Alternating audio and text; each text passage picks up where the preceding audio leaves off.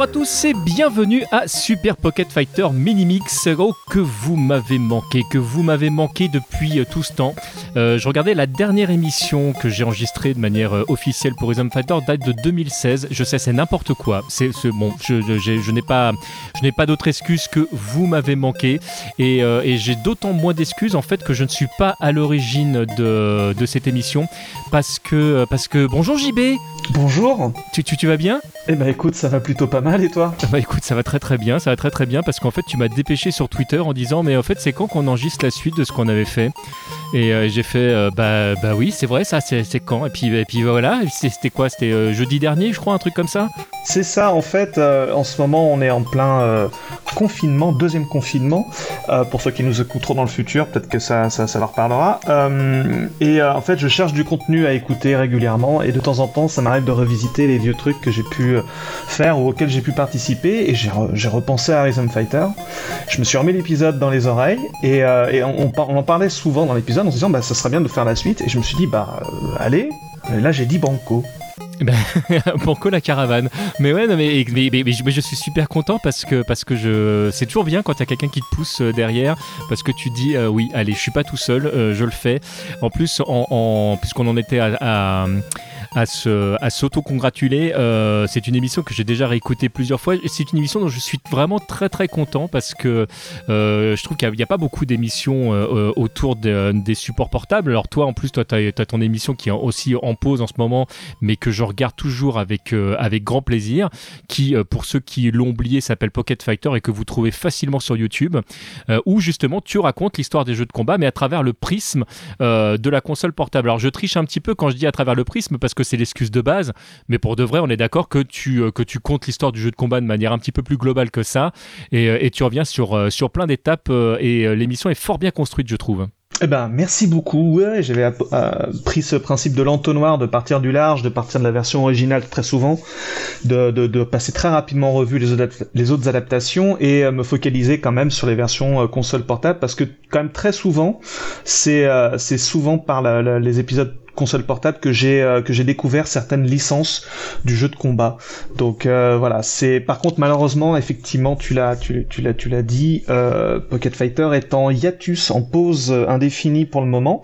J'ai toujours le bon espoir de revenir euh, dessus et, et, et, recréer du contenu d'autant que je sais exactement de quel jeu je vais parler sur les 4 5 6 prochaines émissions il me manque juste du temps.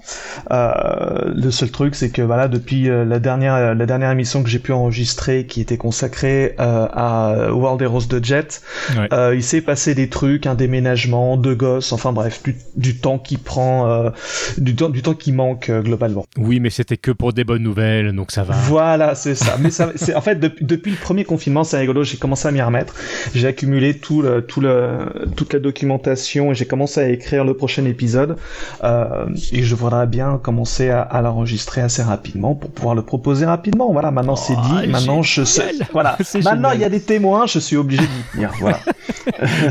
ouais, je, je, je, fais une parenthèse par rapport à ce que tu es en train de dire. Je profite, hein, là, c est, c est, ça fait longtemps qu'on s'est pas qu'on s'est pas eu tous les uns les autres, donc je, je profite de, de, notre retour pour pour prendre le temps de prendre le temps.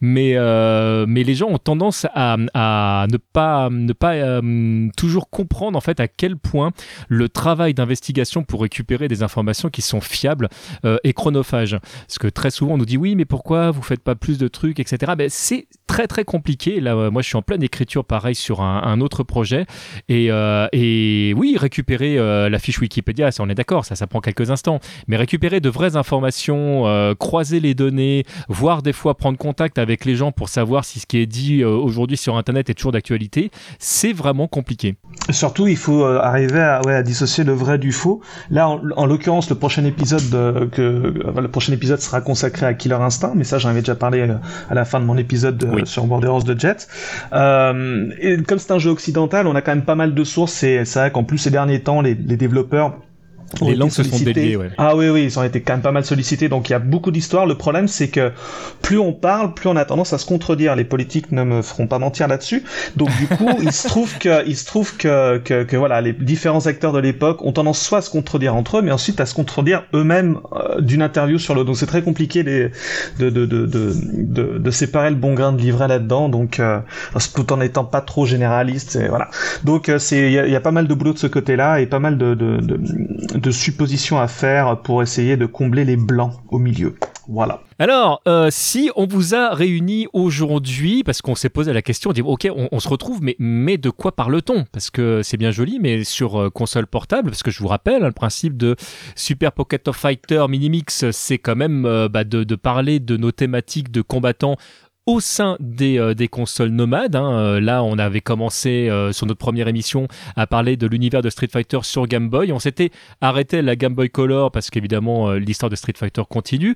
Et plutôt que de partir, enfin de continuer chez Capcom, on a fait le choix de partir chez SNK. Et chez SNK, des adaptations sur mobile, il y en a quand même beaucoup. Je dis mobile parce que voilà, je parle de, console portable, mais en fait, on peut parler de mobile également parce qu'il y a eu également beaucoup sur téléphone. Et on s'est dit, bon, de, bah, voilà, où est-ce qu'on met euh, notre accent? Et on a fait le choix euh, de partir euh, sur Samurai Spirits ou Samurai Shodown chez nous. et on va pas parler que de Game Boy aujourd'hui, puisqu'on va faire comme la dernière fois, on va parler de deux jeux. Alors, c'est plus ou moins le même jeu sur deux supports différents, mais je pense qu'on va le voir ensemble pour moi, il s'agit quand même de deux jeux différents. Et on va parler de la version également qui est sortie sur Game Gear. Et oui, on va parler de Samurai Shodown qui est un jeu du cœur euh, que j'ai connu un peu sur le tard. Et c'est euh, de tous les jeux qu'on pouvait choisir éventuellement, je trouve que c'est euh, c'est un qui a une approche un peu différente de, la musique, surtout dans la version arcade, avec des choses très traditionnelles. C'est un jeu qui se passe dans, dans, dans, dans le Japon médiéval féodal. Donc en fait, ça, ça invoque une, une, une imagerie et une, une et aussi euh, une ambiance sonore très très typique et très particulière avec un jeu qui a énormément de personnalité euh, qui a vraiment mmh. réussi à se distinguer dans, le, dans l'espèce d'explosion des jeux de combat qu'il y a pu avoir à l'époque donc moi je trouve que c'est une très enfin je, je, suis très content de, de, de, de pouvoir parler de ce jeu de ce jeu. Bah moi aussi, surtout que là on a on n'a pas discuté longtemps pour de vrai pour euh, pour faire ce choix. C'est un truc euh, qui a été relativement vite. Euh, et ce qui était rigolo, c'est que quand le, je, je crois que c'est toi d'ailleurs qui a qui a qui a t'as proposé deux jeux. J'étais parti sur SNK, tu m'as dit moi je, je, te propose ça ou on c'était Killer Instinct, je crois le le le, le deuxième. C'est ça. Et quand tu te replonges euh, dans l'OST d'origine de, de, la Neo Geo, alors j'aurais eu l'occasion de faire une émission hein, sur sur évidemment Rhythm Fighter au niveau de, de Samurai Shodown on parlera également de la version sortie sur, euh, sur Neo Geo CD. Mais déjà, la version d'origine, elle a une ambiance de, de malade, faisant référence à des, euh, instruments typiquement japonais. Euh, tu parlais d'ambiance de, féodale, mais c'est exactement ça. Ils ont réussi à nous plonger dans ces. C'est presque du, du, shonen ancestral. Le, curseur, il est, il est vraiment posé à fond. Moi, j'adore cette OST-là parce qu'elle a vraiment. Elle mixe deux choses. Elle mixe énormément d'ambiance alors que euh, même encore maintenant, dans un jeu de combat, on pense traditionnellement à une musique relativement rythmée ou mystique ou n'importe. Euh, eux, ils s'en foutent. Ils peuvent foutre le souffle du vent et ça marche aussi très bien. Et à ce, niveau-là, je trouve qu'un point hardware qui est aussi vieux que ça. Euh, avoir une qualité de sample de cette, de, de, de, cette qualité, je trouve ça absolument fantastique. Il y a aussi des sonorités un peu plus rock pour deux personnages, bah, les deux personnages américains en l'occurrence. Mm -hmm. euh, mais euh, alors, pour être tout à fait honnête, et je pense que je vais me prendre une volée de bois vert pour ça, je suis pas ultra fan des sonorités Neo Geo, si tant est que les sonorités Neo Geo existent. Euh, J'ai toujours eu tendance à trouver que ça saturait beaucoup, que c'était un peu criard. Je pense que c'est un peu le but de la manœuvre, c'est de, de, sortir un peu du flow de, des autres jeux en, dans les salles d'arcade, histoire de celui qui est le plus fort, mmh. c'était la technique de Killer Instinct, c'est un peu plus fort, un peu criard, et en même temps, du coup, les gens vont venir vers toi. Euh, mais c'est vrai que dans, dans un usage à la maison, ça peut, ça peut rapidement arracher les oreilles. Et pour le coup, je trouve que Samurai Shodown ne souffre vraiment pas beaucoup de ce, de ce, de ce, de ce, de ce syndrome-là, et je trouve au contraire assez, assez apaisante et vraiment, vraiment bien écrite. Bah, t'as deux jeux comme ça, enfin deux collections de jeux comme ça, et, étrangement qui se passent à peu près à la même période. Euh, c'est Samurai Shodown pour moi et Last Blade qui ont vraiment de, une, une, une tripotée d'OST absolument euh, incroyable. Et euh, on a déjà eu l'occasion d'en parler dans, Rhythm Fighter. Parfois, je, trouve que l'attachement entre la thématique et, le personnage est, pas toujours au mieux. Là, je trouve que les, choix des sonorités, mais bon, on va pas vous faire languir plus longtemps et on va démarrer dans, un court instant, mais est particulièrement bien choisi par rapport au personnage cité. Tu parlais des ambiances rock pour les, deux personnages occidentaux. Enfin, il y en a plus que ça d'ailleurs pour de vrai, parce que là, on n'a pas parlé de Charlotte, mais on va, on va de toute façon, tous les décortiquer. Mais c'est vrai qu'il y a vraiment un côté plus rock, en tout cas pour, pour les personnages masculins euh, occidentaux. Euh, et, mais euh, même pour les, les, personnages typiquement japonais, alors que pour nous, Européens, les sonorités pourraient sembler très équivalentes, surtout pour le premier, Samurai Shodown. Et en fait, vous allez voir qu'il y a des petites subtilités qui vraiment rappellent vraiment de, manière importante, je trouve, le, personnage. au point même qu'au départ, il y a certaines thématiques, certaines thématiques qu'on peut confondre, et une fois qu'on a fait le lien avec le personnage, il n'y a plus de quiproquo possible.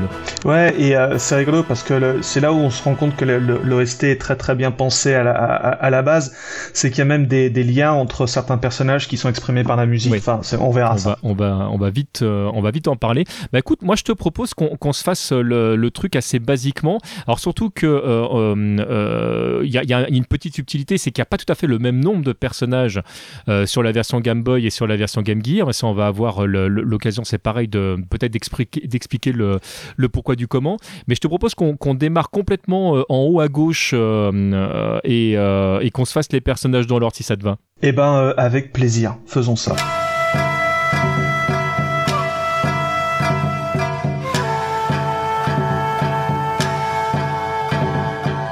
Alors pour démarrer cette, euh, cette OST, alors, euh, alors pour, euh, vous expliquer un petit peu comment on va découper le truc, en fait on va commencer par la version Game Boy, mais je te, je te propose qu'on reste sur le même personnage, puis qu'on en fasse sa comparaison avec la version Game Gear, si tant est évidemment que, comme on l'a dit, il n'y a pas forcément le même nombre de personnages que le thème soit présent. Et puis, et puis de temps en temps, et on sera obligé, vous allez vite le comprendre, on passera par la version arcade parce qu'il y a forcément des liens avec, euh, avec la version d'origine. Et on va commencer euh, euh, par gênant, je sais pas si on dit gênant ou, ou je sais pas comment il faut le, prononcer. En tout cas, son nom de famille c'est Shiranui. Euh, euh, aucun lien, non? Je sais pas. J'ai toujours posé la question au-delà des caméos qu'il a pu avoir avec euh, Mai Shiranui, mais il me semble pas que Samurai Shodown soit dans le même univers que les King of. Je crois que c'était plutôt Last Blade. Enfin bref, je me perds un petit peu là-dedans. Toi, je pense que tu es un peu plus euh, expert en la matière. Et, j'aimerais tellement te balancer une réponse euh, toute faite, mais il n'y a pas d'élément canonique à ma à ma connaissance en tout cas. Mais peut-être qu'on a un auditeur qui va dire, elle est nulle, qui qui pourra nous dire si oui ou non euh, c'est le cas. Mais là, pour moi, euh, pour moi, j'ai pas d'informations. Au même titre d'ailleurs que euh, les personnages qu'on va retrouver dans, Street Smart sont toujours pas officiellement les personnages de, de, de KOF ou d'Art of Fighting. Mais voilà, des, des fois, on, enfin SNK nous réserve des surprises, donc on le saura peut-être un jour. Hein, je, je sais pas du tout. alors, pour démarrer, pour démarrer sur sur ce thème, alors déjà, déjà peut-être peut-être pour faire un petit point rapide entre entre la le choix euh, des thèmes de la Game Boy et le choix des thèmes de, de, la Game Gear. Euh, d'ailleurs, est-ce qu'il faut dire un Game Boy et une Game Gear on, Est-ce qu'on est qu'on refait à l'ancienne? Est-ce qu'on l'a dit à la Game Gear? Que, Comment, comment est-ce qu'on fait? Tu fais comme tu veux. En fait, je pense qu'il faut, il faut pas trop écouter les ayatollahs dans, dans, la matière. Moi, je dis euh, une Game Boy, une Game Gear, et, mais voilà. Après, tu dis comme tu veux. On, va, on va partir là-dessus. Ça me, ça me semble être un, un bon deal.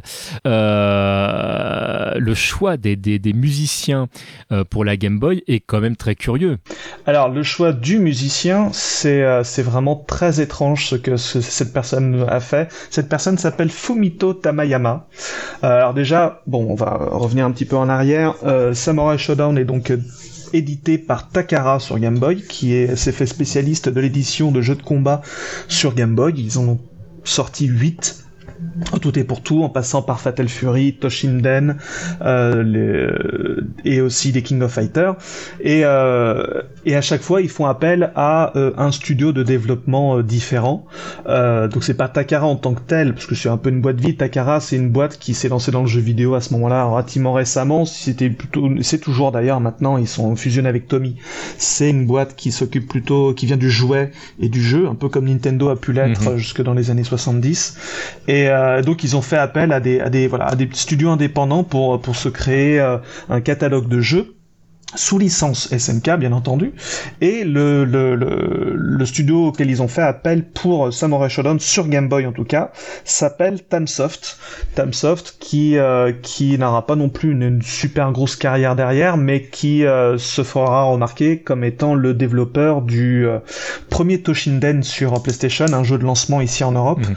et qui qui était donc le, parce qu'au bout d'un moment en fait Takara il, il était bien content d'éditer les jeux des autres en fait faire des adaptations mais ils sont dit bon, il n'y a pas de raison que nous aussi on n'ait pas notre propre franchise et notre propre licence. Et donc ils ont créé Toshinden, ils l'ont fait développer par Tamsoft. Donc voilà. Et Tamsoft en fait, chez Tamsoft, officiait un certain Fumito Tamayama qui avait déjà bossé sur euh, quelques autres jeux avant, comme euh, comme Solomon's Club sur Game Boy aussi, euh, comme Power Mission aussi sur Game Boy qui est jamais sorti en France. et là, il nous signe une une bande une bande originale où il prend un parti pris euh, vraiment très particulier. Euh, mais je pense que ce serait bien d'abord d'écouter, en fait. Ouais, ça, me semble être une bonne idée. Écoutons donc euh, le thème de Genan sur, sur Game Boy.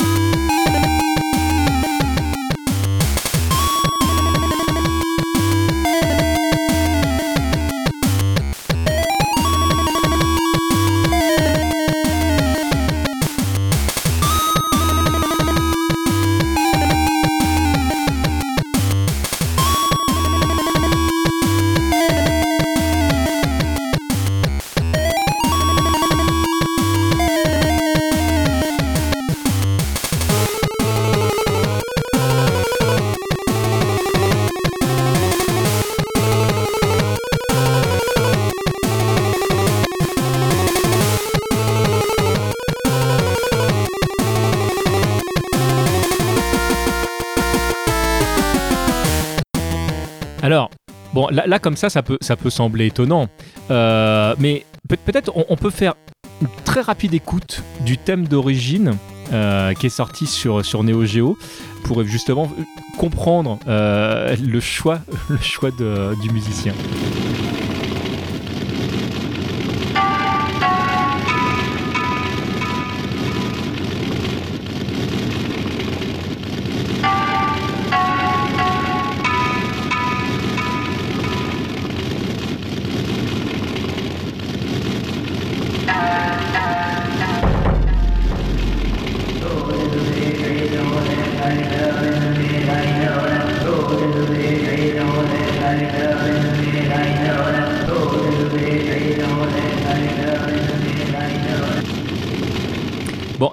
Le tempo est pas le même, on est d'accord.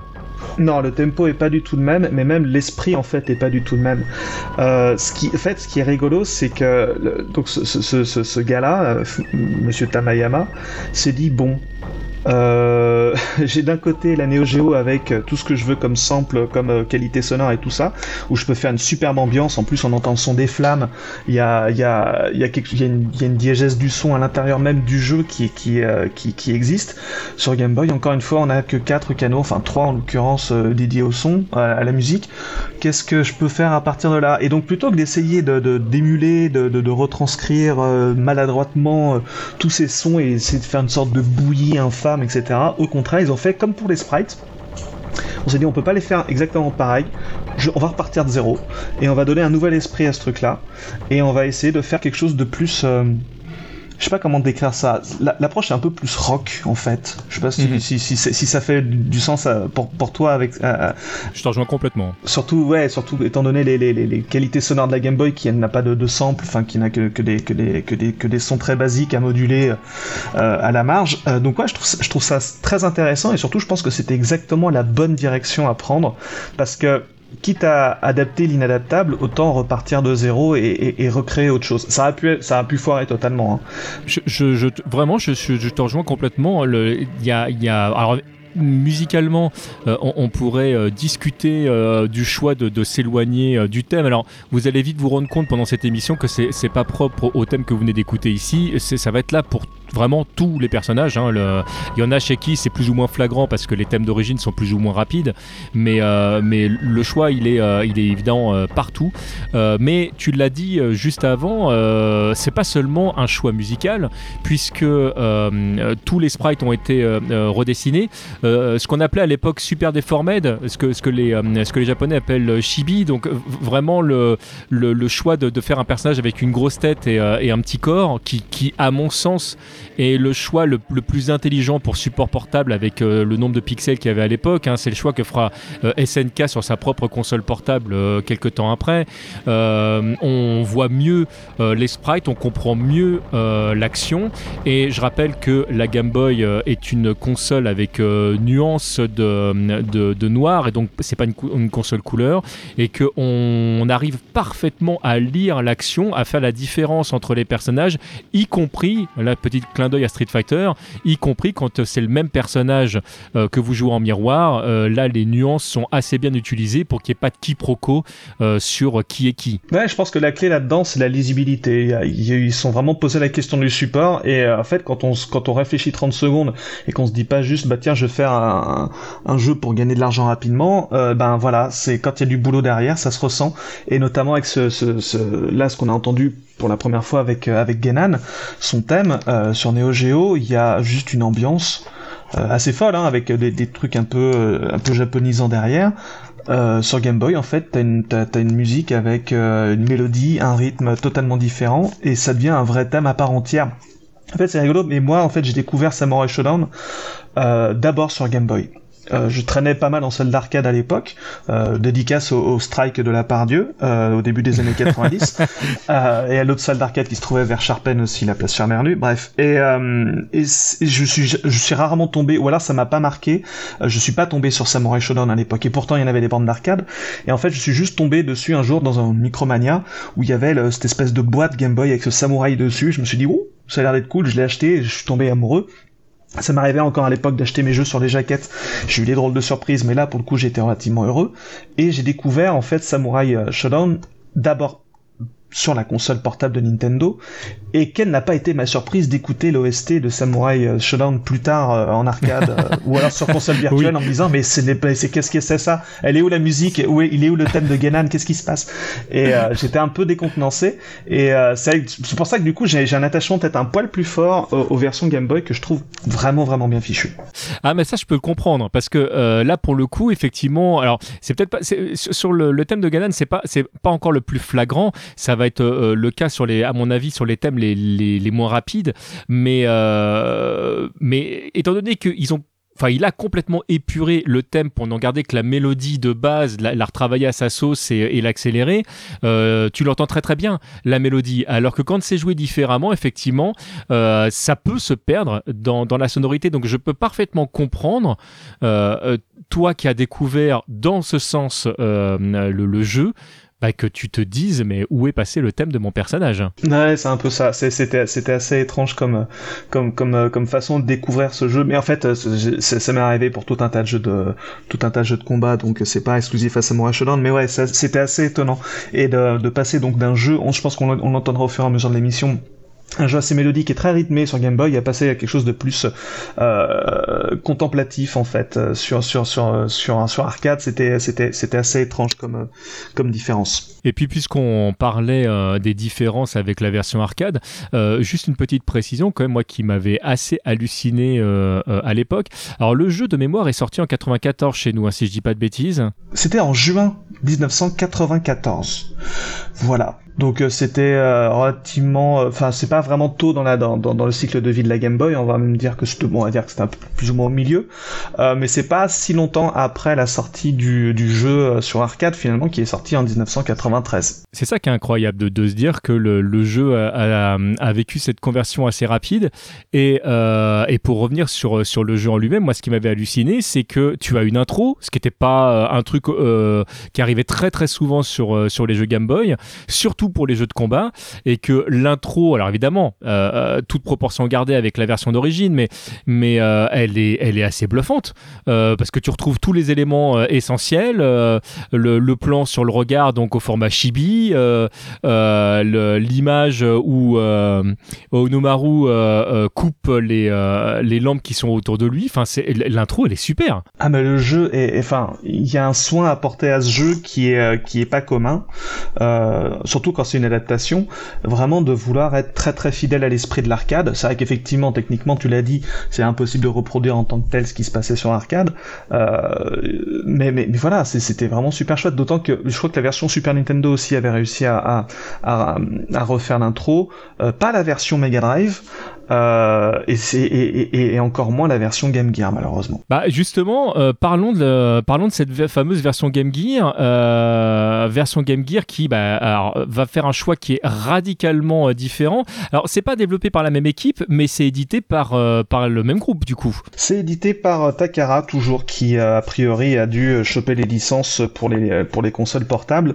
non, le, le, le jeu sur Game Gear a été développé par Santos, voilà, qui est un, studio de développement qui, euh, qui a aussi euh, fait d'autres jeux sur le même support comme euh, Puzzle Bobble par exemple. Mhm. mais voilà, c'est pas non plus, ça fait partie de cet archipel de petits studios nippons qui, qui, qui, a sorti quelques jeux donc au courant des années 90 et qui ont dû soit se faire racheter, soit fermer. Enfin bref, c'est un studio de commande clairement. Mais ouais, eux ils ont une, vraiment une, une approche totalement différente du jeu par rapport, par rapport à Tamsoft. Parce que là, clairement, le choix pour eux, c'est réellement d'adapter ou d'essayer de faire rentrer euh, dans cette console 8 bits portable euh, la Neo Geo c'est la différence entre euh, une conversion et une adaptation. Je sais pas si tu vois le, truc. Ils ont vraiment voulu convertir Samurai Shodown sur Game Gear. C'est-à-dire reprendre les, sprites qui t'allaient... Bon, ils ont bien entendu euh, baissé la résolution, mais ils ont pas du tout changé les proportions. Tu parlais de Super Deform de tout à l'heure. Mhm. Euh, là, c'est pas du tout le cas. C'est vraiment les personnages tels qu'ils apparaissent avec leurs proportions classiques. et, et, c'est la même chose au niveau de la musique. Ils ont voulu faire entrer la, la, la bande originale euh, euh, très très aérienne et très euh, très contemplative de Samurai Shodown sur, arcade dans le, dans le processeur sonore de la Game Gear qui n'a clairement pas les épaules pour ça. Après ça c'est une question de, de, goût tout, tout, à fait personnel. Je suis pas très fan des sonorités de la Game Gear, ça c'est vraiment purement perso, mais et, voilà, ça, la, la, la, transition. Alors moi je loue l'effort, l'effort de conversion, se dire tiens on est capable de tout faire rentrer là-dedans, mais euh, je trouve que c'est euh, c'est rare quand deux jeux illustrent autant euh, deux philosophies totalement opposées, que ce soit la version Game Boy et Game Gear qui sont partis dans deux directions totalement différentes et qui sont pour autant très bons les deux. Hein. Il y a, oui. Je pense que le, les défauts des uns et des autres se, se, se, trouvent ailleurs que sur ce terrain de l'adaptation ou de, ou de la conversion. Euh, mais euh, les deux se défendent, mais les résultats sont quand même totalement différents. D'ailleurs, ça c'est un truc que j'ai trouvé euh, assez bluffant. Alors, bon, je, je remets les choses dans le contexte. Moi, sur les supports d'origine, ça fait très longtemps que j'ai pas joué au jeu. Alors évidemment, moi j'ai relancé les, les, les, deux jeux avant qu'on enregistre, parce que voilà, toujours histoire de, de, de, rafraîchir la mémoire, mais tout ça, je l'ai fait via émulation. la première fois que j'ai joué à ces deux jeux, déjà, ça ne s'est pas fait à la même période puisque moi j'ai découvert le jeu Game Boy quasiment à sa sortie, alors que euh, j'ai dû jouer sur la version euh, Game Gear pas loin d'un an après. Euh, mais de mémoire, en fait, ce qui m'avait assez, assez bluffé, alors qu'on le rappelle, c'est pas développé par le même groupe, c'est que la sensation de gameplay était relativement proche pour les, les, deux jeux, ce qui moi me, semblait assez incroyable. Et puis euh, on rappelle que la, la, la croix de la Game Boy était comme une croix qui était quand même euh, très dur. C'est pas facile de jouer à un jeu de combat sur la Game Boy. Et à l'extrême inverse, on a la, croix directionnelle de, la Game Gear qui, qui, peut paraître très souple. Et euh, malgré, malgré en fait le support physique, on avait un, confort de jeu qui était, qui était euh, là encore, je rappelle, toute proportion gardée, qui était quand même pas mal. Mais surtout, en fait, ils ont fait, alors pour les deux versions séparées, parce qu'en plus ils ont la même maniabilité les deux, ce qui est rare quand même entre les versions Game Boy et Game Gear. On l'a vu avec Mortal Kombat, mais ils ont fait un choix très simple. Oui. Ils se sont dit, ok, on a on a, on a que deux boutons dans les deux cas. En face, Samsho, ils ont, euh, il y a six, boutons, six, euh, six, niveaux, enfin trois niveaux de coups, euh, point et pied. C'est quatre boutons pour trois niveaux de coups, exactement. C'est ça. Comme, comme Street Fighter, ils ont le, troisième niveau de coup se fait en, en combinant deux boutons. Et en fait, ils ont dit bon ben zut, on va mettre le, le petit coup sur le B, le coup, un coup de pied sur le A et le gros coup de, de sabre sur A et B en même temps. Ce qui fait qu'au au milieu, on perd euh, une puissance de sabre et deux puissances de pied. Mais les pieds dans Samurai Shodown, euh, il n'y a pas besoin d'en avoir trois. Même sur la version arcade, le, choix, euh, le choix s'est fait de lui-même. Donc clairement, à partir de Samurai Shodown 3, ils se sont dit bon bah zut, on laisse tomber, on va garder qu'un seul pied. Oui. Bah voilà, c'est ça, parce que ça reste quand même un jeu de, de, de, de combat à l'arme blanche et on perd effectivement un niveau de coup de sabre, mais en fait c'est pas c'est pas super grave, surtout dans le contexte d'un jeu sur console portable. Ce qui fait qu'on n'a pas un truc qui était très très courant dans les consoles sur les consoles portables, c'était euh, plus t'appuies longtemps et plus le coup est fort, et si t'appuies un tout petit peu, le coup est faible. C'est très bien pour retranscrire un éventail de coups. Le problème, c'est que c'est pas précis du tout.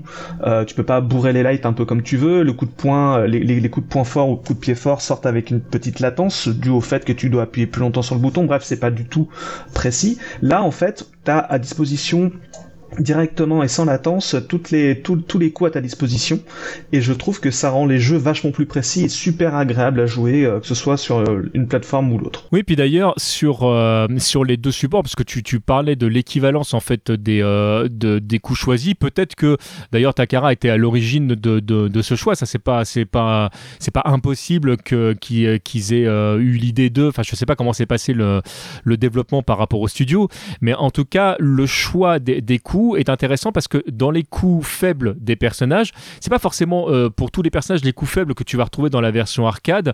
Euh, des fois, c'est le coup moyen. En fait, ils ont choisi le coup le plus euh, performant entre guillemets en termes de, de, de distance, qui fait qu'il n'y a pas de personnage qui soit réellement désavantagé par rapport à sa version arcade. Je trouve qu'il y a un gros travail là-dessus de, de, réflexion. Alors que on pourrait se dire, oui, bon, les gens qui jouent aux jeux de combat sur, sur console portable, c'est bon quoi. Non, je, trouve qu'il y a un, une vraie réflexion en termes d'ergonomie, en termes de gameplay. Bah en fait, c'est une philosophie. Ils ont pris une philosophie. Ils se sont dit, on a un gros coup qui va être le coup qui peut foutre par terre ou quoi que ce soit, et le petit coup qui est plutôt un poke. En fait, ils ont pris le meilleur poke de chaque personnage pour tenir à distance. Et ça, effectivement, j'avais pas remarqué ça, tu vois. Mais euh, ils ont fait vraiment un choix on pourrait dire un choix éditorial et c'est vrai que c'est bien vu. Puis bon, ce choix évidemment, euh, il est fait euh, par défaut sur 12 personnages sur Game Boy. Alors 12, j'ai presque envie de dire 13 parce qu'en fait euh, quand tu termines le jeu, tu peux tu peux récupérer, on aura l'occasion d'en reparler le, le, boss final mais par contre effectivement, puisqu'on parle des différences avec avec la Game Gear, on n'a plus du tout le même nombre de, de personnages sur Game Gear parce qu'il nous manque quand même trois personnages. Il nous manque trois personnages. Alors Amakusa le, le boss de fin est présent parce que bah de toute façon il est déjà codé dans le jeu donc autant le rendre disponible ça coûte pas plus cher en termes de mémoire. Mais effectivement ils ont ils ont ils ont sucré euh, Earthquake, Wonfu et euh, Tam Tam qui est quand même qui étaient les personnages les plus gros en fait.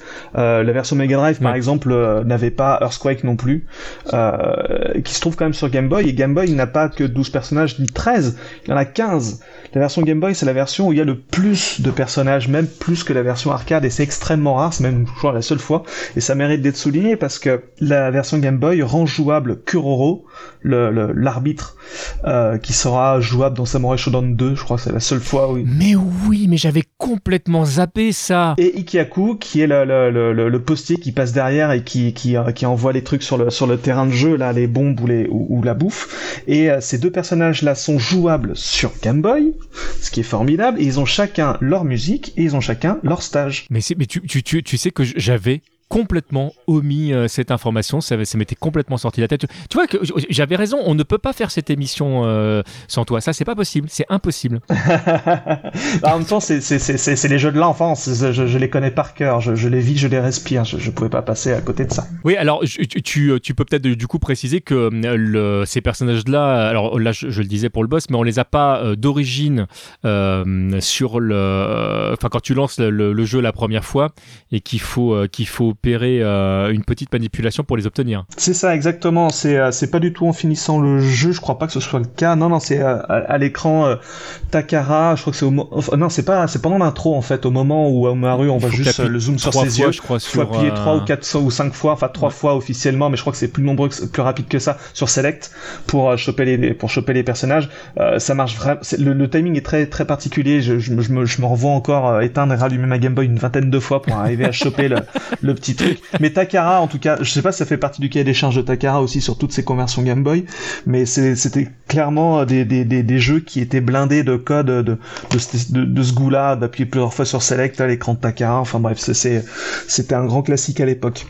Et ouais, 15 personnages qui sont qui sont assez chouettes et surtout avec c'est pas des clones en plus. C'est vraiment des personnages avec des euh, des euh, leur propre leur propre moveset, leurs propres coups spéciaux, leur propre philosophie. C'est ça qui est assez rigolo. Bah oui, oui parce que pour le coup, ils n'existent pas dans, dans la version d'origine donc euh, bah, il a fallu inventer tout ça. C'est ça et enfin si il y a Kuroro, il était dans c'est un personnage caché dans Samurai Shodown 2 euh, qui est sorti dans le deuxième. Après, et euh, voilà, c'est ça, oui. Et puis il imitait en fait toutes les boules de feu que tu pouvais faire dans les jeux SNK. Il pouvait faire le, les boules de feu de Ryo Sakazaki. Enfin bref, voilà, mais pas du tout le même gameplay que la version Game Boy, effectivement, qu'il a un peu différent. Bah oui, bah, là, il y avait aucune raison qu'SNK euh, aille jeter un œil. Mais c'est ça qui est compliqué de toute façon quand tu as des, des, jeux comme ça qui sont développés par un tiers et euh, qui ne sont pas considérés comme comme canoniques.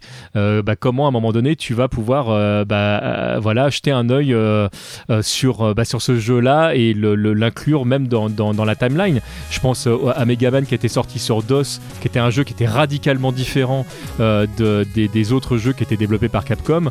quand tu regardes les, bouquins officiels de Megaman, tu ne vois jamais cette version, ni les boss qui sont dessus d'ailleurs. Et non, il n'y a jamais. Oui, mais parce que c'était l'époque folle de l'achat de, de licence et à l'époque où certaines compagnies ne regardaient pas trop à la qualité du produit une fois qu'ils avaient vendu leur licence. C'est vrai que c'est arrivé, c'est arrivé à Capcom sur Megaman qui était développé par un américain qui, qui lui euh, croyait vraiment bien faire. Hein. Lui, il avait fait ça en toute bonne foi. Mais même quand c'est un peu plus contrôlé, si on parle des Megaman, il y avait, il y a, ils ont, ils ont développé sur Game Boy avec Minakuchi Engineering, qui s'est occupé de, de l'épisode 1, 1, 3, 4 et 5 et qui ensuite a fait X3 sur Super Nintendo.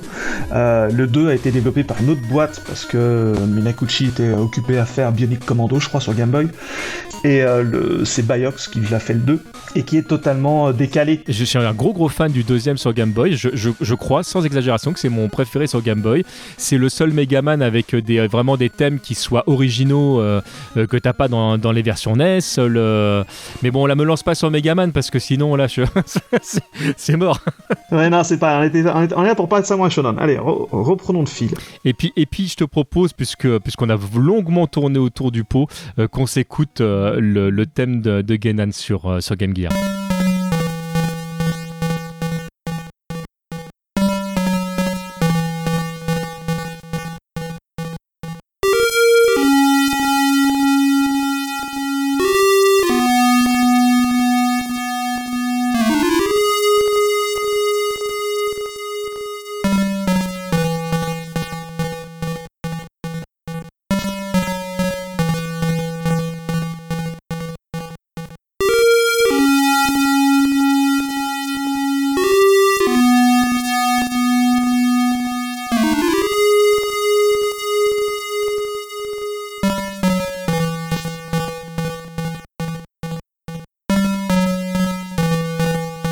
Voilà, vous venez de l'entendre, euh, on est beaucoup plus proche, entre guillemets, euh, de, la version d'arcade. En fait, je devrais dire en termes de rythme.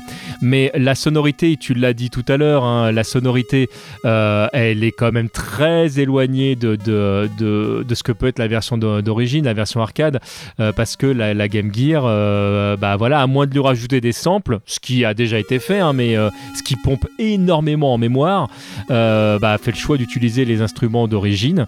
donc, bah, on perd beaucoup.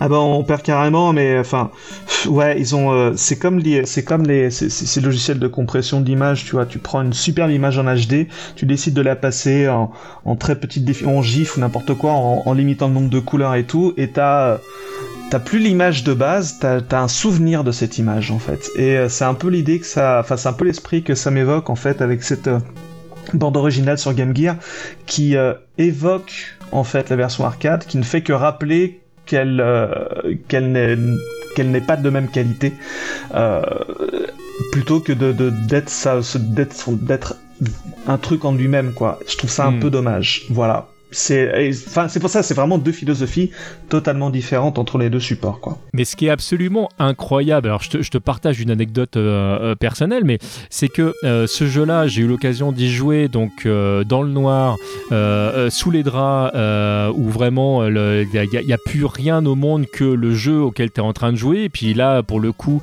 pour, aller jusqu'au bout de, l'anecdote, je suis au casque, donc vraiment j'ai la Game Gear qui, qui est collée à mon visage, donc je ne vois plus que le jeu et le jeu est dans mes oreilles.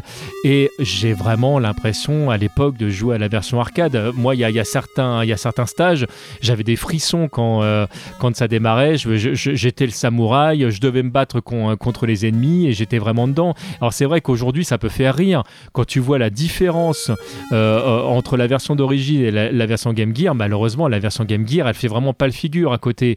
Mais à l'époque, dans, dans, dans, le contexte, quand tu rien d'autre pour jouer, eh ben, ça passait. Ben, alors moi j'ai malheureusement pas eu de Game Gear à l'époque. Moi non plus, j'avais un voisin. bah voilà, c'est ça. Mais on a tous eu un copain qui avait une Game Gear. C'est rigolo parce que personne ne l'avait. Il juste toujours eu un copain qui l'avait. Qui sont ces copains? Qui, qui sont-ils? Bref. Et euh, il y a une liste, il y a une liste exhaustive. Je crois qu'il y, y, a un fichier Excel où il doit y avoir une quinzaine de noms. et, on, connaît tous les mêmes, c'est ça. Et on connaît tous les mêmes. Et, euh, et du coup, euh, le... en fait, moi, j'ai découvert cette version Game Gear via les magazines et de, sur les images qui se trouvaient derrière la boîte qui était vendue au Micromania. Et ce jeu me faisait rêver. Hein. Quand tu voyais ça, tu te dis, oh, ça, ça tourne sur console portable, mais c'est ouf. Et je pense qu'à l'époque, si je l'avais eu entre les mains, il m'aurait totalement retourné le cerveau parce que même si maintenant ça nous paraît assez peu, euh, si on se remet dans le contexte de l'époque, c'est d'avoir une, une, adaptation comme ça, même s'il manque des personnages, c'est ouf. C'était vraiment de la belle ouvrage, quoi. Clairement, en tout cas graphiquement, c'était fou, même si ça clignote énormément. Non, mais en plus de, base, euh, tu te retrouvais avec euh, neuf personnages, ce qui n'était pas non plus euh, dégueulasse pour un support portable. Enfin, je veux dire, il y, y, avait bien pire sur jeu de combat qui était sorti sur, sur ces supports-là. Euh, c'était parfaitement jouable. Il y a un donc on n'avait pas l'impression de vraiment d'être triste. Ah non, mais clairement, non, non, mais c'était c'était un très bon deal, hein, clairement. Enfin, en fait, tous les trucs qui étaient à côté, qui pouvaient, qui peuvent nous paraître euh, emmerdants maintenant ou, des, ou, un, ou, un, gros défaut, finalement, à l'époque, ça nous paraissait pas pas grand chose, même s'il manque des personnages. Neuf personnes, t'as largement, neuf personnages, t'as largement le temps de faire ce que tu veux, quoi. Clairement. Alors tu parlais tout à l'heure de, de, la taille des personnages. Euh, moi, de, de, ce que je crois savoir par rapport aux, difficultés de développement, mais je, je préfère de, demander à l'expert. Euh, je crois savoir savoir que si ces personnages ont sauté, c'était pour une question de, mémoire par rapport à la machine. Est-ce que tu sais si ça faisait partie des, euh, problèmes de développement? Alors, je me suis pas trop renseigné sur le, développement de, ce jeu. En fait, moi, je fais juste le, rapprochement par rapport à la, à la, taille qu'ils font à l'écran et euh, faire sauter les personnages les plus gros. Finalement, c'est pas, c'est le choix le plus raisonnable encore une fois, c'est sur Mega Drive, euh, Earthquake n'est pas n'est pas présent non plus euh, pour les mêmes limitations techniques. Et je pense qu'aussi à côté de ça, il y a un truc qui fait que, enfin, c'était pas les personnages principaux non plus. Euh, One Fu, je t'avoue que ça a toujours été un des personnages. Je me suis toujours demandé un peu ce qu'il foutait là, parce que euh, il, ressemblait à, énormément à Earthquake. Enfin, il chauffe pareil. Enfin, il a une natte. Ok, il, il est tiré du, des empereurs chinois, l'histoire des trois royaumes, tout ça.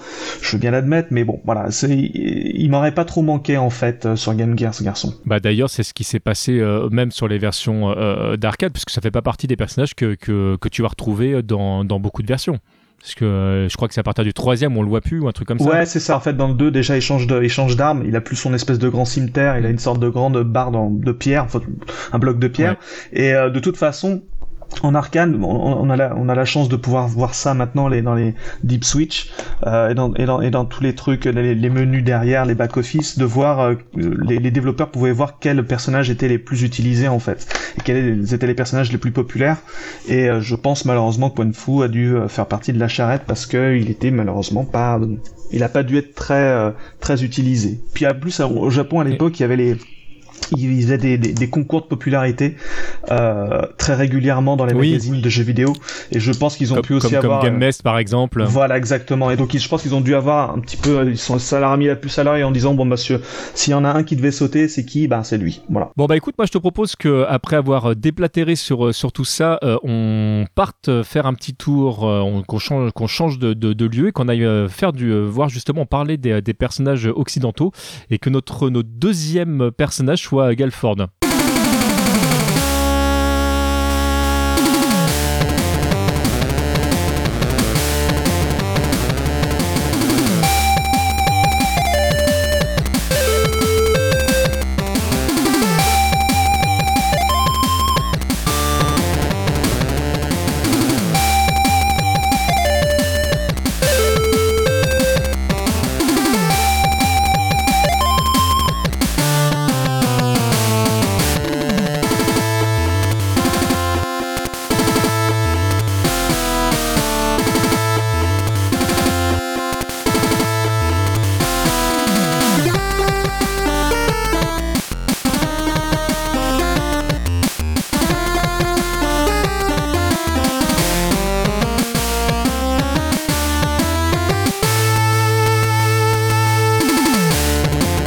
On vient de s'écouter euh, le, thème Game Boy de, de, Gelford. Alors Gelford c'est un personnage euh, vraiment euh, typiquement occidental vu par les japonais. Donc il est blond, il se bat avec un chien. Enfin c'est vraiment un personnage qui diffère beaucoup d'autres personnages qu'on a, à l'écran, hein, même par rapport au choix de son arme. Ouais, moi enfin pour revenir à la musique qu'on vient d'écouter à l'instant, enfin, je sais pas si vous vous rendez compte de ce que vous avez entendu. C'est, enfin, pour le support Game Boy, c'est incroyable. C'est, enfin, euh, c'est rythmé, c'est rapide, la, la, la, la, batterie. Alors moi je suis batteur à la base, donc j'écoute je, souvent ça euh, en premier.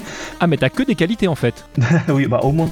Euh, je, fais aussi pipi assis, je sais pas si c'est une qualité ça, mais bref. C'est une qualité. Voilà, bon bah très bien, mettons, prenons ça comme ça. non, c'est quand on écoute des, des, des, des OST de jeux sur Game Boy, Clairement, la batterie, c'est le truc, on s'en fout.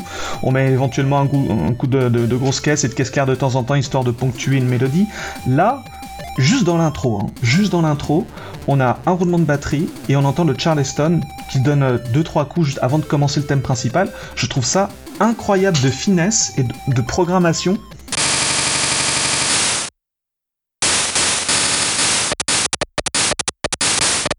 c'est uniquement fait avec le canal bruit de la Game Boy, qui est en fait, euh, bah, quand le bruit blanc, quand on allumait une télévision à, l'époque et qu'on entend, qu'on voyait l'écran avec la neige, c'est ça le bruit blanc. Et en fait, la, façon de générer des, percussions, des explosions, ce genre de choses sur les, supports qui, qui, avaient un canal bruit, que ce soit la NES ou la Game Boy, c'est de prendre ce son-là et de le moduler, soit de le, le, couper un tout petit peu, soit de faire des mini-arpèges, soit de le moduler en hauteur, en... et juste avec ça, ils arrivent à sortir un son comme ça. Je, moi, je, suis sur le cul et je, vais sortir du bois tout de suite. Pour moi, Samurai Shodown sur Game Boy, c'est la meilleure OST du support. Point barre. Parce que c'est la, c'est la mieux programmée. C'est la, c'est la, elle est, elle est, elle est incroyable de richesse, de, de, d'orchestration. Ouais, d'orchestration. Voilà, c'est, c'est le mot que je cherchais. D'orchestration avec très très peu de moyens. C'est du talent pur tout simplement. Et, euh, et, je trouve ça je trouve ça incroyable. Et pour revenir sur Galford alors je, je fais je continue mon long tunnel de parole. Pour revenir sur Galford le personnage américain, euh, enfin qui a à mon avis comme comme Ken ou Guile à l'époque, qui, qui, était là pour pour plaire à une audience américaine, euh, c'est rigolo parce que c'est un c'est un head swap, ce qu'on appelle un head swap. Euh, C'est-à-dire qu'il il partage son corps avec un autre personnage du jeu qui est Hanzo Hattori, qui est un autre ninja. Et c'était une petite astuce de design et de programmation pour essayer de, se, de, de, de gagner le plus de place possible. Qui, qui est je, précise qu'il est, relativement propre hein, quand même parce que alors bon euh, on ne peut pas ne pas le voir quand on a l'œil mais c'est euh, enfin je trouve que c'est on n'est pas sur du Ken et Ryu ouais oui alors c'est un peu plus bah déjà le, le, ouais le, le, fait qu'il y en ait un qui est qui ait les cheveux à l'air euh, qui soit blond américain et l'autre et qui a un chien surtout parce qu'il y a, y a aussi ça hein, mine de rien il, a, il a un compétence qui, qui est totalement inédit à l'époque dans un jeu de combat ce qui était formidable. Et, et l'autre qui est un peu plus ninja classique avec le visage couvert je pense que ça, ça crée vraiment une vraie euh, une vraie différence entre les deux. Mais en fait c'est rigolo parce que c'était vraiment le c'était vraiment la mode à l'époque. T'avais t'avais aussi les euh, euh Yoon et Young de Street Fighter 3 qui avait commencé comme étant euh, ils devaient faire ça dans Street Fighter 2 dans Super Street Fighter 2 avec Fei Long qui devait être deux personnages. exactement enfin voilà il y avait ça. C'était vraiment la la, la, la, mode à l'époque. Et ça va même encore plus loin parce que et ça je m'en suis aperçu bien plus tard c'est que la, la parenté en tout cas l'origine commune entre les deux personnages de Hanzo et de Galford, se retrouve aussi dans leur mélodie. Oui, on, on va d'ailleurs on en reparlera également aussi avec euh, d'autres personnages, mais il y a au niveau de la, de la mélodie, euh, effectivement, il y a, y a, des clins d'œil euh, qui sont assez flagrants. En fait, la mélodie est la même si on essaie, si on enlève l'orchestration autour, si on enlève tout le, tout le décorum rock'n'roll, la batterie, etc. et tout, l'espèce de petite mélodie qui est fait au flutio, en fait, est la même mélodie de Hanzo qui est faite avec une autre, une autre flûte sur un ton un peu plus arythmique et un peu plus euh, euh, et, quand on se rend compte que c'est la même mélodie entre les deux, on se dit mais il y a définitivement un lien entre ces deux personnages. Je trouve ça incroyable. Et en fait, les, deux mélodies sont orchestrées de façon tellement différente que ça les déguise totalement. Je trouve ça, enfin, je trouve ça vraiment, euh, euh, vraiment très bien fait de leur part. Bah moi, je, vais même oser le mot. Je trouve ça magique. C'est, il y a vraiment, tu parlais tout à l'heure du gros travail au niveau des mélodies de, de Samurai Shodown, mais je recontextualise hein, la, la, date de sortie du jeu. Vraiment, SNK fait un choix choix euh, en termes de, travail musical euh, très important. Et d'ailleurs, ça fait partie des, euh, des, séries, parce que c'est pas juste ce jeu-là, mais des séries qui auront le droit à une version symphonique orchestrale en concert. Enfin, il y a vraiment le travail musical sur ce jeu est, est, juste bluffant. Et le choix là qui est fait au niveau de la Game Boy, alors c'est marrant parce que le thème de Galford, c'est pas forcément mon thème préféré sur la version arcade. Il y a vraiment des, des, des thèmes qui me parle beaucoup plus. Mais sur la version Game Boy, ça fait partie des thèmes que je préfère parce que au-delà du fait que euh, je trouve que le travail qui est fait euh, par rapport à la pauvreté euh, du, chipset sonore de, de, la Game Boy, enfin le, travail, et tu l'as, tu l'as dit tout à l'heure, donc je vais pas te paraphraser, est, juste, juste génial, je trouve. tu, tu, rajoutes, tu rajoutes à ça le fait que bah, comme le thème d'origine est, très énergique, bah, le thème de Game Boy s'en rapproche beaucoup.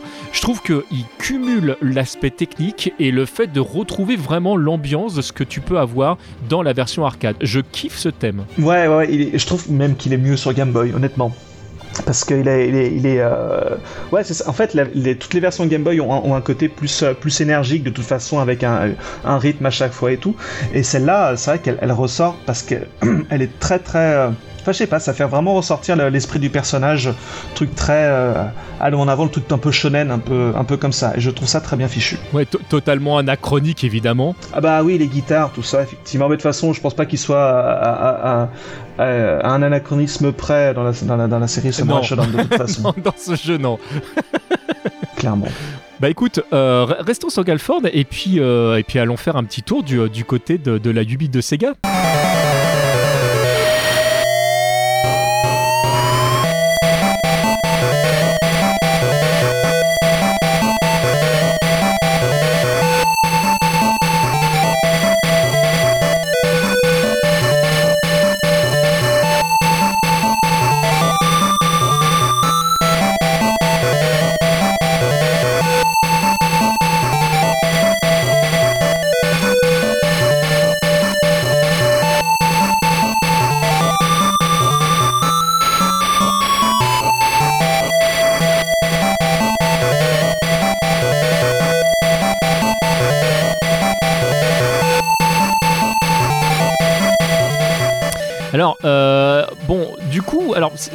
Je suis vraiment euh, très embêté avec, euh, avec cette OST parce que moi je l'aime bien la version, la version Game Gear pour, pour plein de raisons, mais c'est clair que à vouloir se rapprocher de, de la version d'origine et en, malheureusement en perdant des pistes parce que le, choix qui est fait, on a l'impression des fois que bon, bah, quelle, quelle, quelle piste on va garder ou pas, qu'est-ce qu'on peut garder ou pas, et des fois, plutôt que d'essayer d'utiliser une piste pour faire plusieurs mélodies à la fois, parce que, enfin, les choix qui sont parfois faits sur, sur Game Boy, hein, on en avait eu l'occasion d'en parler notamment sur les choix qui avaient été faits euh, euh, sur Street Fighter 2 euh, version Game Boy, bah là c'est pas forcément le cas et je trouve que le thème il perd beaucoup en puissance. Bah, alors c'est ce que j'avais dit dans, dans, l'épisode de Pocket Fighter consacré à Samurai Shodown quand je parlais de la version Game Gear, c'est que c'est une adaptation très scolaire. Ils sont pas posé la question, ils ont dit tiens on a une mélodie, on va la foutre sur ce canal là et puis terminé. Et c'est un peu dommage, surtout qu'en fait ça reprend un peu le tempo de la version arcade, mais c'est même limite plus lent et on perd tout ce côté euh, énergique, euh, un peu foufou et tout de, la version Game Boy. Ça devient. Euh, enfin, c'est l'impression que c'est une mauvaise reprise. Enfin, je suis. là, je suis peut-être pas vraiment super objectif. En fait, le, Le truc, c'est que il y a, y a, un jeu sur les deux, vous avez bien compris, c'est la version Game Boy qui, bénéficie de l'effet nostalgie, et l'autre non, que j'ai découvert beaucoup plus tard, donc je pense que ça biaise aussi énormément mon jugement. Mais même si on, même si on reste un, un minimum objectif, c'est vrai que l'orchestration est quand même vraiment moins bien fichue là. C'est plus lent, c'est un peu plus basique, on va dire, et du coup ça perd vraiment pas mal de son charme. Oh, bah, de toute façon, comme d'habitude, on va laisser nos auditeurs seuls juges de, de, ce qu'ils préfèrent. Là, clairement, euh, j'ai pas, pas le même billet que le tien, donc là-dessus, donc je, c'est pas que je, je, je me pars d'un drap d'objectivité qui n'existe évidemment pas, mais, euh, mais, mais euh, je, je, te rejoins complètement. Enfin, là, en tout cas, pour ce thème-là, sans, sans, sans, doute aucun. Comme je le disais, moi, ça fait partie de, de, de mon thème préféré de, de cet OST Game Boy, donc je, je ne peux aller que dans ton sens. you.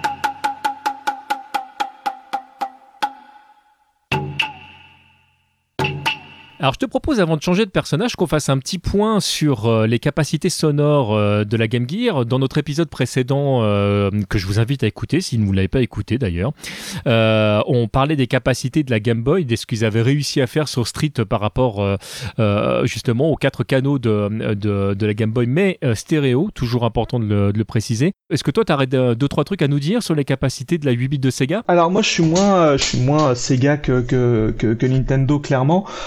Donc je sais peut-être un petit peu moins de choses sur euh, sur le processeur sonore, juste qu'il a quand même une, signature sonore assez particulière qui qui euh, qu'il partage en fait avec la, Master System qui a quasiment les mêmes entrailles que la Game Gear. Euh, en fait, il a, il a juste un processeur qui utilise les sons PSG, Programmable Sound Generator, qui est quand même assez assez particulier euh, au niveau du son. Et en fait, c'est à peu près la même chose que sur Game Boy dans la mesure où il y a euh, trois canaux de son.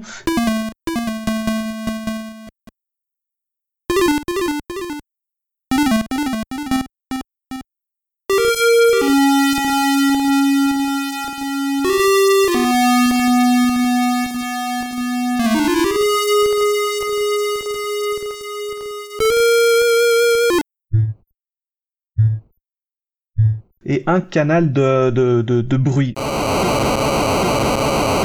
Donc en fait, même si euh, au final les, euh, les, euh, le type de son est différent, on part à peu près sur, sur la même architecture que sur Game Boy, en tout cas en termes de possibilités. Il n'y a pas forcément de, de, pistes en plus ou en moins, donc rien ne m'empêche de, d'avoir les mêmes orchestrations que sur Game Boy, par exemple.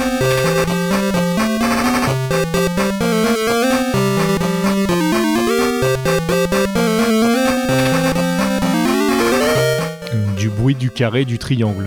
Voilà, euh, du bruit du carré, du triangle, je crois qu'il y a encore une fois que du carré, parce que sur Game Boy il y avait que du carré, il n'y avait pas de triangle, ou l'inverse, euh, contrairement à la NES.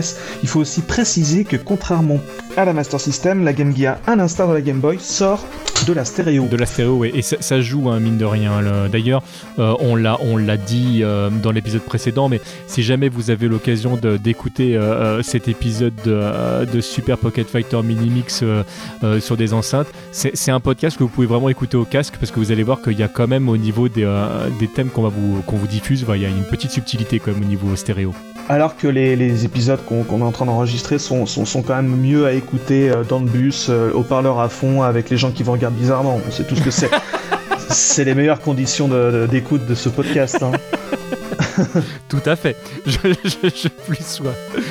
Bon bah écoute, sur ces bonnes paroles, euh, moi je te propose qu'on passe un petit peu euh, euh, au héros de la série. Alors je sais pas si on peut dire le héros parce qu'en fait au, fur et à mesure de, de la série, il y aura quand même plusieurs personnages réellement emblématiques, mais en tout cas c'est la figure de proue, c'est celle qu'on retrouve même aujourd'hui quand la, la, licence est relancée sur la jaquette. Je veux évidemment parler du personnage préféré d'FQPH, à savoir Aomaru. c'est vraiment un, un personnage qui a un charisme assez fou, euh, je trouve. C'est un personnage qui est, enfin, c'est le Ryu du jeu en gros, clairement. C'est le, le château du jeu, il a boule dragon, donc euh, c'est la, porte d'entrée, c'est celui qui se trouve euh, dans l'intro, clairement, c'est le personnage qui a été poussé et mis en avant par SNK. Il est inspiré d'un personnage d'un roman d'Osamu Tezuka qui s'appelle Ikiyam, Ikiumaru, je crois. Le nom du manga m'échappe totalement. En fait, il a la même... En fait, on se demande d'où vient cette tignasse un peu à la Sangoku mais sous sous amphétamine. Et en fait ça vient de ce personnage là et euh, et c'est euh, et c'est ouais c'est le poster boy quoi c'est c'est euh, Goku et ses J3 bruns les cheveux attachés. C'est ça exactement. Et alcoolique au passage. Oui oui ça, ça, ça, ça va jouer beaucoup hein. ça ça ça là mais continuellement aspergé d'alcool plus ou moins fort souvent plus que moins d'ailleurs. Et tu et tu l'as dit c'est c'est le le choto du jeu. Alors euh, évidemment, si vous essayez de le jouer à la Ken et la Ryu, vous allez euh, vous allez galérer parce qu'évidemment ce personnage a son a son propre gameplay parce que parce que jouer à boule dragon sur euh, sur Samurai Shodown, c'est pas le c'est pas la, meilleure méthode de jeu, on va dire. Et il a, il a un coup fort qui est juste hallucinant au niveau de, de la portée et qui fait ultra mal. Ah ouais, bah c'est un tiers de barre de vie qui, qui, qui s'envole en un instant, surtout si on est en barre de rage totale. C'est, ça fait très très mal, ouais. Et alors là, on en arrive parmi les personnages avec euh, évidemment le, plus de différence et, on va évidemment écouter le, thème Game Boy mais je ne peux pas ne pas vous passer un extrait euh, de, de, la version arcade parce que euh, l'ambiance qu'il y a dans, dans, ce thème est vraiment là pour le coup typiquement japonais. Hein. On sort les Toki.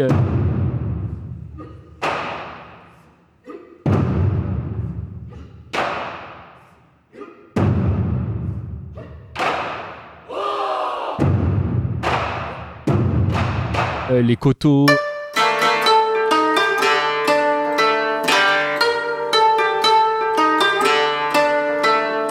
le, choix des, euh, des, instruments euh, vous emmène vraiment à. C'est une machine à voyager dans le temps, je trouve, dans sa version d'origine. Mais je vous propose qu'on s'en écoute donc un petit extrait.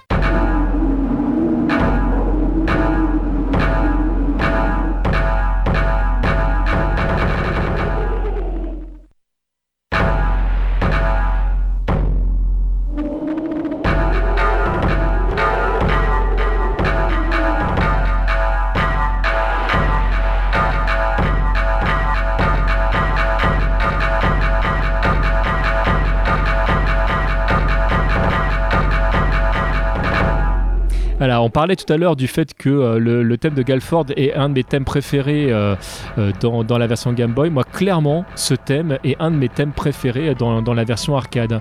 Le fait hum, qu'on ne soit pas dans, la recherche des, sonorités justement modernes, le fait qu'on ne soit pas dans, des rythmes qu'on avait l'habitude d'entendre, nous occidentaux, je kiffe.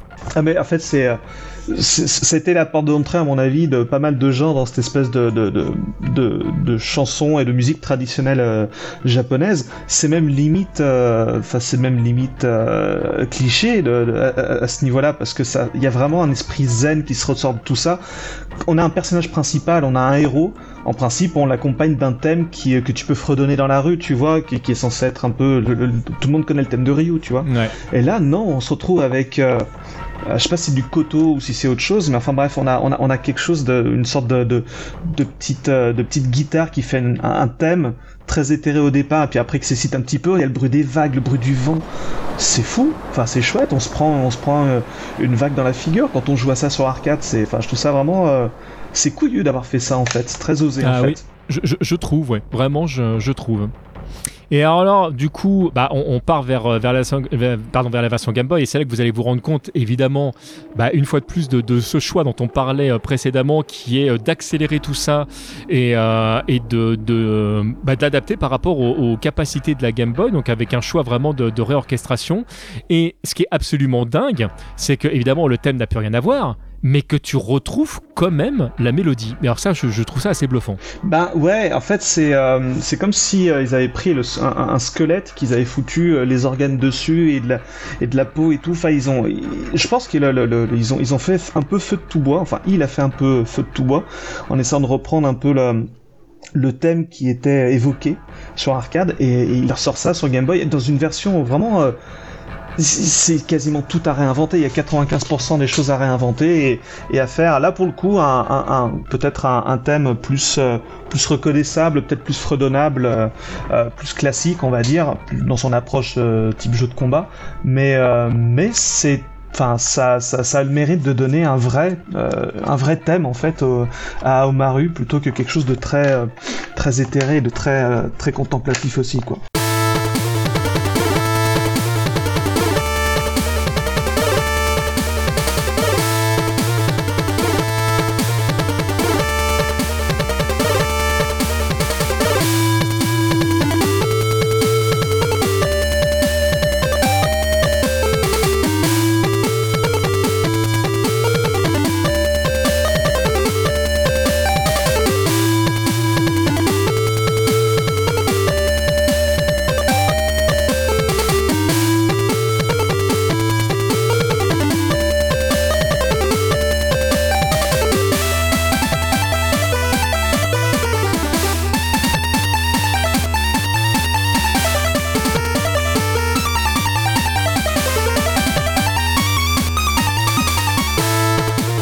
Vous avez pas menti hein. quand on vous avait dit ça change un petit peu.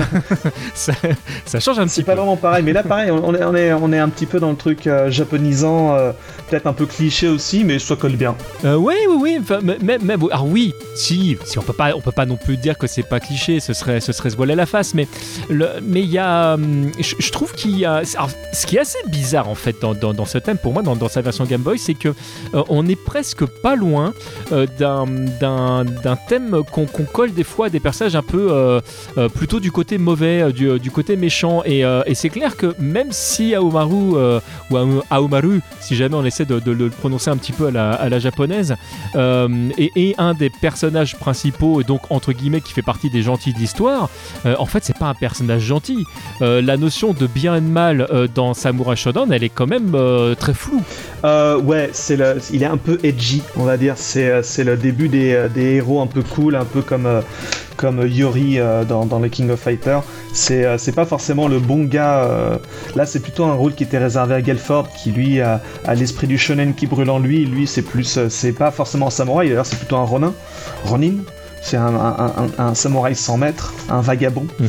Donc voilà, on retrouve un peu ça dans, dans l'inspiration de son personnage qui était censé être Miyamoto Musashi, qui est, qui est de l'inspiration historique en tout cas de ce personnage-là, euh, qui était aussi un, fameux euh, Ronin. Alors si on part du côté euh, de, sa version Game Gear, qui du coup essaye j'ai bien dit essaye, hein, de s'inspirer au, mieux de, la version arcade.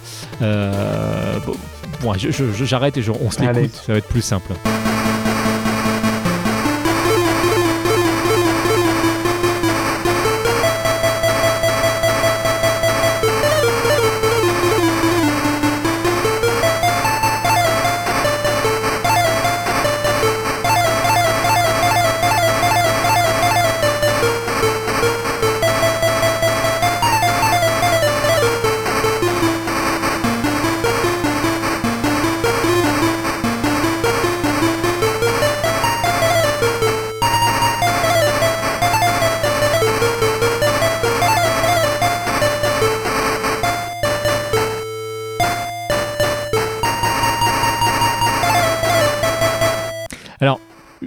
Précision là-dessus, parce que bon, toi, tu évidemment, on l'a dit, hein, il y, a le côté, euh, il y a le côté clairement préférence pour, pour la version Game Boy. Je veux pas que vous imaginiez du tout qu'on soit en train d'essayer de, taper sur la version Game Gear. Vous l'aurez compris, c'est absolument pas le, but de cette émission.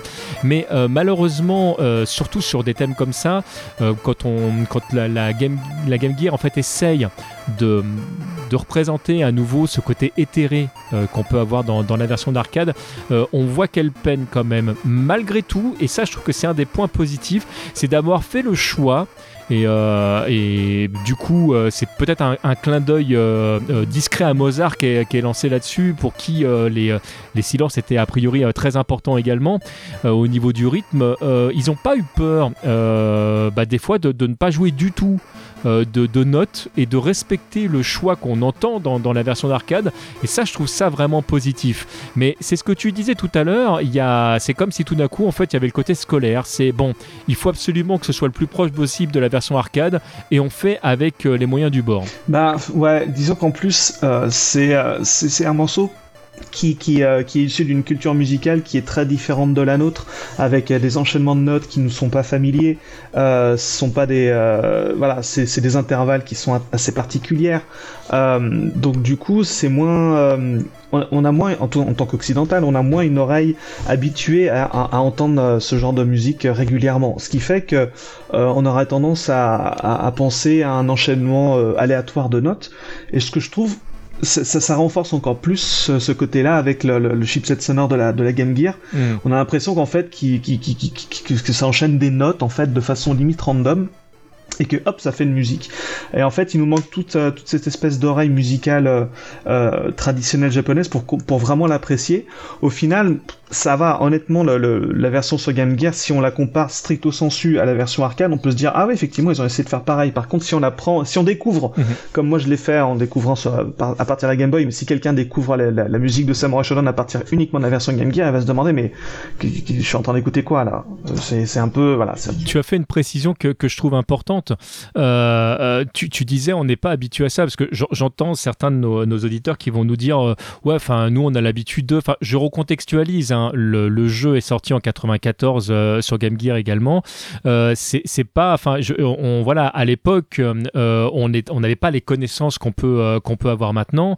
quand on découvre ce, type de sonorité, ce type de jeu, effectivement, je te rejoins complètement. Il y a, presque un côté aléatoire dans dans les notes qui ont, été faites. Si on est habitué à jouer à jeu de combat, qu'on a l'habitude des thèmes de, de, Fatal Fury, Art of Fighting ou Street Fighter, on se dit qu'ils sont pas fous alors que pour de vrai, il y a un énorme travail musical autour de ce thème. Ah ouais, et puis c'est encore plus compliqué de, programmer, si on regarde du côté de la programmation son, de programmer quelque chose qui a l'air d'être aléatoire, enfin pas d'aléatoire, mais en tout cas de, euh, des, choses avec des samples de sons, de, vagues et de, et de, vent qui souffle, euh, le faire sur la base d'une programmation, c'est super compliqué, parce que une musique qui se répète, c'est simple, ça fait des blocs qu'on peut répéter euh, les uns derrière les autres, on déplace un bloc pour faire un couplet, un refrain. Là, on a l'impression que c'est un peu plus euh, aléatoire et c'est compliqué de prévoir l'aléatoire par définition.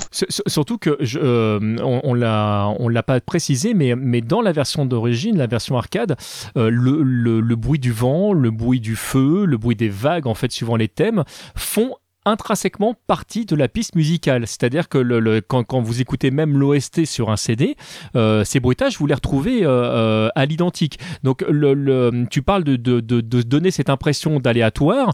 Oui, je trouve ça vraiment incroyablement bien fait parce que ça passe sans aucun problème alors que la vague, vous l'avez toujours au même moment. Et oui, voilà, c'est exactement ça. Et c'est bon ça malheureusement c'est quelque chose qu'on a aussi un peu perdu sur Game Gear. Mais il y a aussi un autre truc qu'on a perdu euh, sur la version Game Boy par rapport à la version Game Gear, là pour le coup, qui est peut-être un peu plus cohérente avec l'arcade, c'est que de la même manière qu'il y avait euh, un lien entre le thème de Gelford et le thème de Hanzo, il y a un lien entre le thème de, de Aomaru et le thème de Ukio, euh, qui partagent aussi un stage à des heures différentes de la journée qu'on a totalement perdu sur Game Boy par définition parce que euh, le compositeur est parti dans deux directions différentes. Totalement, je sais pas. Le, on, retrouve un petit peu, comme on va, on va l'écouter dans pas très longtemps de toute façon parce que Ukyo, je crois, est pas très loin dans notre euh, dans, dans, dans, la liste des personnages.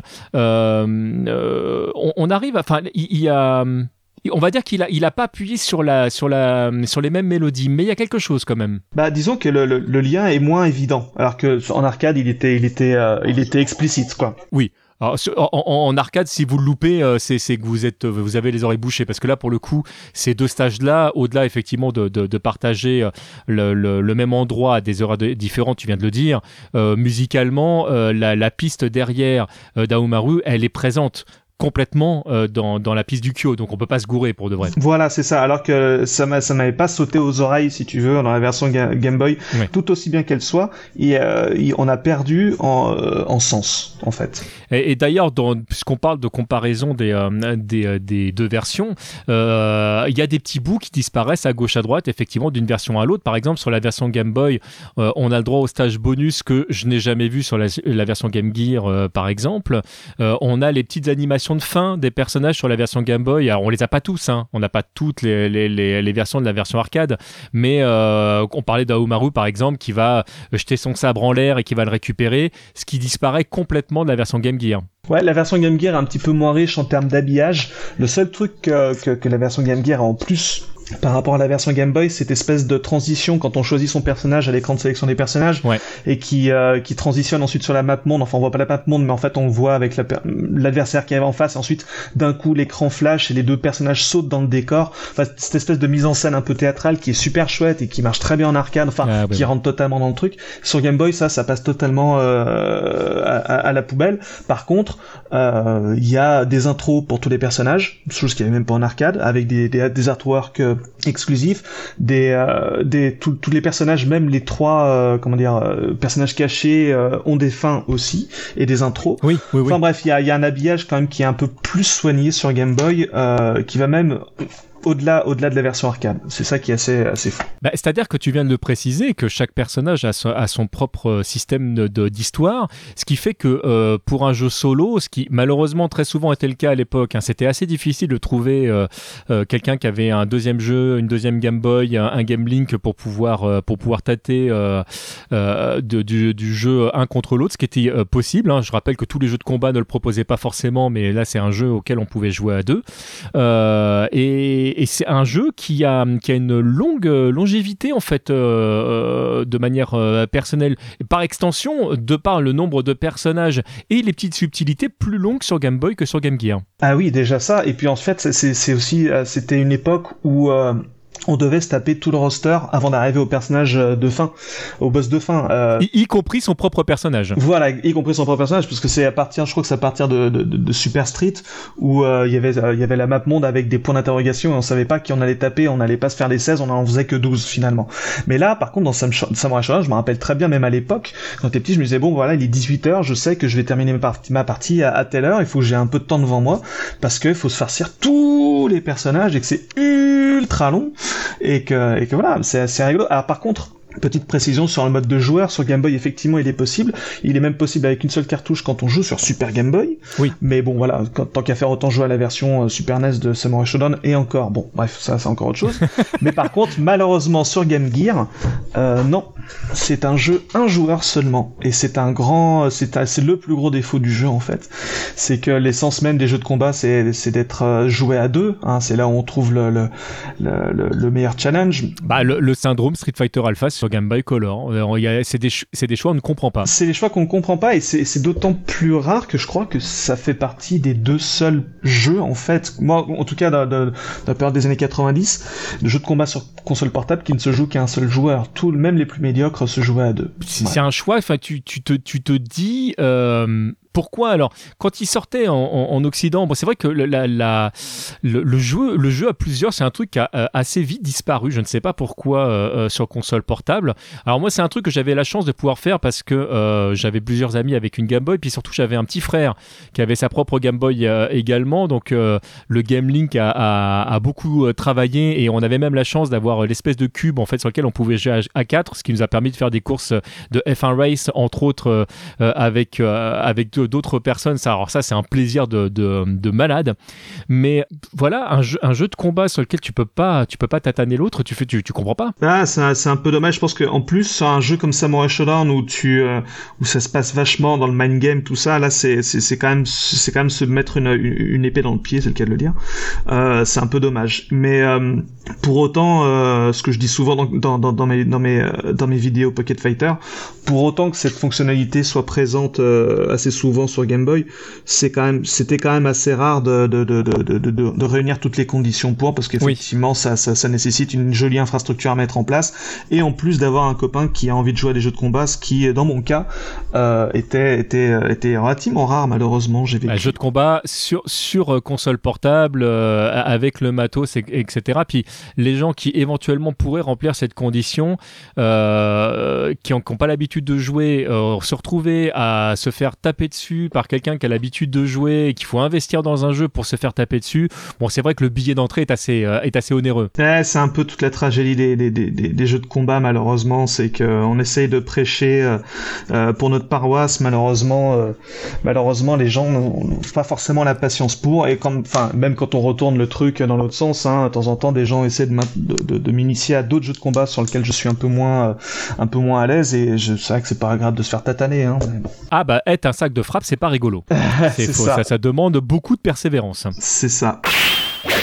Alors on va, on va se tourner d'ailleurs vers un qui n'est pas du tout un sac de frappe, même s'il n'est pas forcément dans l'histoire euh, au mieux de sa forme, puisqu'on en parlait euh, précédemment. On va rester dans le même lieu, sauf que bah, au lieu de faire jour, euh, il fera officiellement nuit. Et, et, on va se tourner vers Tachibana Ukyo. Euh, Ukyo, c'est moi, c'est un personnage que je kiffe dans, la série euh, Samurai Shodown. Je trouve que justement dans son, côté un peu euh, faiblard, en fait, il a un charisme de, euh, de malade. Et puis bon, en, termes de jeu, c'est pas un personnage faible du tout. S'il est bien manié, on arrive à faire des trucs vraiment très très sympas. Mais c'est vrai qu'on est à l'antipode de, Bah, c'était rigolo de, de, créer un antagoniste, enfin pas un antagoniste. En fait, c'est rigolo parce que ils ont clairement voulu mettre une opposition entre les deux personnages en, en mettant le même stage, en faisant un lien dans la musique et tout. Euh, le truc, c'est que euh, il est malade, il a l'air faiblard, on dirait Sean dans dans dans dans, dans Senseiya. C'est assez bizarre. Alors moi, petite parenthèse, en, général, c'est mon main dans la plupart des versions de, de Samurai Shodown. Mais c'est parce que tu es quelqu'un de qualité. C'est ça, c'est exactement. Je je je, je l'aime bien lui parce qu'il est il, est surprenant à jouer. Euh, mais du coup, je pense que SNK s'est très rapidement rendu compte de son pas son erreur. Je dirais pas erreur, mais en tout cas de de de, de ce problème là parce que c'était pas un antagoniste fort par rapport à Aomaru. Ils ont mis et ils ont créé euh, Genjuro des Samurai Shodown 2 euh, pour, pour, pour, pour, en opposition à, à Omaru et Ukyo est un peu passé au second plan à ce moment-là. Mais moi, c'est un personnage que j'aime beaucoup. Tu, veux parler de, de, Yori avec les cheveux longs et une épée? Écoute, euh, SNK n'a jamais voulu commenter sur, ces, sur, sur, ce rapprochement, mais effectivement, il est, il est, il est assez évident. Mais même, c'est rigolo parce que quand tu regardes euh, la, la pose la, de, de, de, combat de, de, de Aomaru et la pose de combat de, de Genjuro, ils sont euh, complémentaires totalement. C'est-à-dire que l'un a l'épée dressée, l'autre a l'épée pointé vers le bas, il y en a qui est de face, l'autre qui est de dos. Ils ont, ils ont les, les, les, les, les mêmes pieds en avant, le, le pied gauche en avant, les deux. Du coup, en fait, quand tu les mets face à face, c'est il y a, y a, un équilibre qui se crée entre les deux personnages. Ah, c'est eh, c'est magnifique. Et chose qui chose qui, qui qui était pas forcément au point avec Ukio. Mais pour en revenir à lui, à Ukio, euh, en tout cas dans, dans sa version Game Boy, le thème de la version Game Boy euh, qui lui est associé, c'est c'est c'est un de mes préférés. Il y a un côté euh, euh alors ils ont voulu retranscrire un peu le, personnage. Euh, il est très mystérieux. Il y a beaucoup d'effets de stéréo à droite à gauche. Euh, euh, on sent que c'est la nuit, ouais. Qui n'est pas sans rappeler la lune. En fait, c'est une technique qu'ils utilisaient beaucoup en fait dans, les dans les thèmes de nuit en fait sur jeu Game Boy. Exactement. Et du coup, je trouve que ça ça, ça retranscrit bien son stage et son personnage.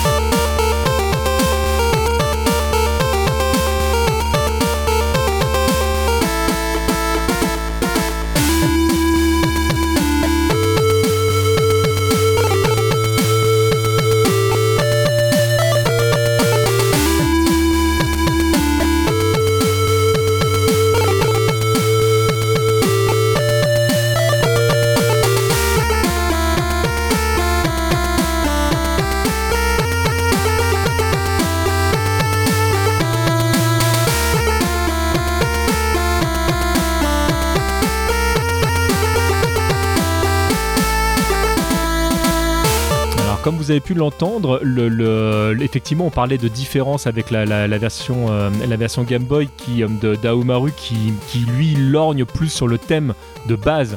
Alors que là, en fait, le, thème qu'on entend euh, dans, pour Ukyo, en fait, lorgne plus du côté en fait, de la flûte. Alors, je, je vais vous faire écouter un très court extrait de la version arcade pour que vous compreniez. Parce que effectivement, le, thème arcade reprend, euh, on l'a dit tout à l'heure, des éléments euh, d'Aomaru, mais en rajoutant en fait cette flûte euh, par-dessus. on, se l'écoute et vous allez comprendre ce que je veux dire.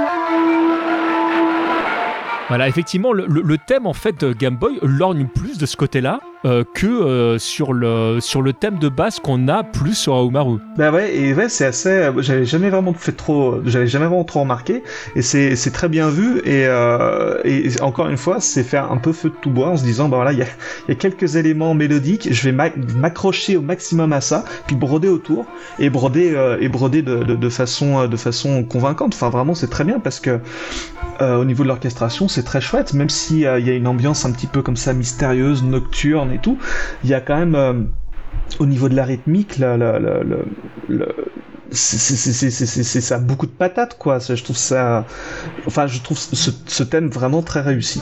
Ah bah, je suis entièrement d'accord. Alors moi j'ai euh, sur chacune des versions j'ai trois thèmes je trouve qui, qui un, petit peu plus que ressortent un petit peu plus que les autres et qui me parlent plus.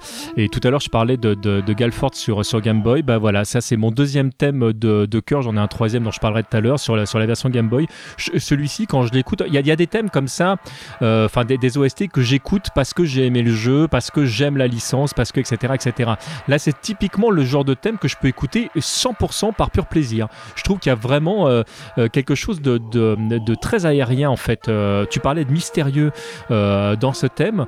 Y a, y a, et c'est marrant parce que il y a quelque chose que je trouve euh, de, différent en fait par rapport euh, au personnage tel que je peux me le représenter euh, du Q, comme si en fait cette référence Game Boy faisait référence plus à ce qu'il avait été en tant que combattant dans le passé et que là aujourd'hui il était arrivé au bout de quelque chose. Normalement c'est quelqu'un qui, qui, qui est malade et qui, devrait pas tarder à mourir hein, dans l'histoire, mais c'est quelqu'un qui a perdu physiquement ce qui va gagner dans le fait de ne plus du tout avoir peur de mourir. Et donc il a un côté euh, euh, jusqu'au boutiste qu'on va retrouver dans des personnages comme, comme Gen, par exemple, de, euh, la série des, Street Fighter Alpha, hein, qui était présent dans le premier Street Fighter. C'est vraiment des personnages que j'aime beaucoup parce que c'est ok ma vie elle est terminée, ça y est, j'ai fait ce que j'avais à faire, euh, mais j'ai plus rien à perdre. Et il y a, y, a, y a, un truc que j'ai encore jamais fait, vraiment, c'est euh, c'est ce combat final, en fait, donner le, le meilleur de moi-même, aller jusqu'au bout du dépassement, puis après c'est bon, j'ai plus rien à faire. Ça, je, trouve ça assez magique. Le mec est a deux doigts de mourir, mais enfin, il est on est au septième ou huitième opus de Samurai Shodown, il est toujours là, le gars. Mais euh, comme comme Gen qui est encore là dans Street Fighter 4, après s'être fait tuer par par, par Gookie, mais c'est un détail. Oui, oui, oui, voilà. Mais après, après, la chronologie des Samurai Shodown est aussi un peu particulière parce que le, le, 3 et le 4 se passent entre le 1 et le 2. Enfin, c'est compliqué. C'est pas, c'est pas vraiment dans le bon ordre. Euh, si tu veux écouter, je, rebondis sur ce que tu disais tout à l'heure sur le fait d'écouter des musiques comme ça, de jeux vidéo, un petit peu euh, pour le plaisir. Euh, si vous êtes sur euh, sur système iOS, euh, si vous voulez écouter de la musique sur votre téléphone sans forcément avoir à passer par YouTube ou quoi que ce soit, parce qu'on n'a pas forcément du réseau de partout, il y a une application géniale qui s'appelle SNES Music tout attaché euh, qui euh, qui en fait vous permet de, de télécharger en fait les musiques gratuitement bien entendu euh, de télécharger les musiques de tout un tas de systèmes de, de la Game Boy à la à la, à la Nintendo 64 euh, en téléchargeant le, le, le fichier euh, source en fait tout simplement ce qui fait que les musiques coûtent, pèsent quelques kilos à peine. Et, et du coup vous pouvez vous écouter ça tranquillement sans réseau directement dans vos oreilles. Et c'est ce que j'ai dans mon téléphone et c'est de cette façon-là que j'écoute de temps en temps effectivement de la musique de jeux vidéo dont euh, Samurai Shodown sur Game Boy. Ah oui, mais je, mais je te comprends. Je te comprends. Alors malheureusement là-dessus, je suis sur Android, donc je suis obligé euh, d'écouter euh, d'écouter des MP3 ou d'écouter cette magnifique émission qui est Rhythm Fighter. Mais c'est un autre débat. cette page autopromo vous était offerte par TMDJC. mais écoute, je te propose qu'on parte du côté euh, Game Gear et puis bah, qu'on s'écoute la version Game Gear de Ukyo tout simplement.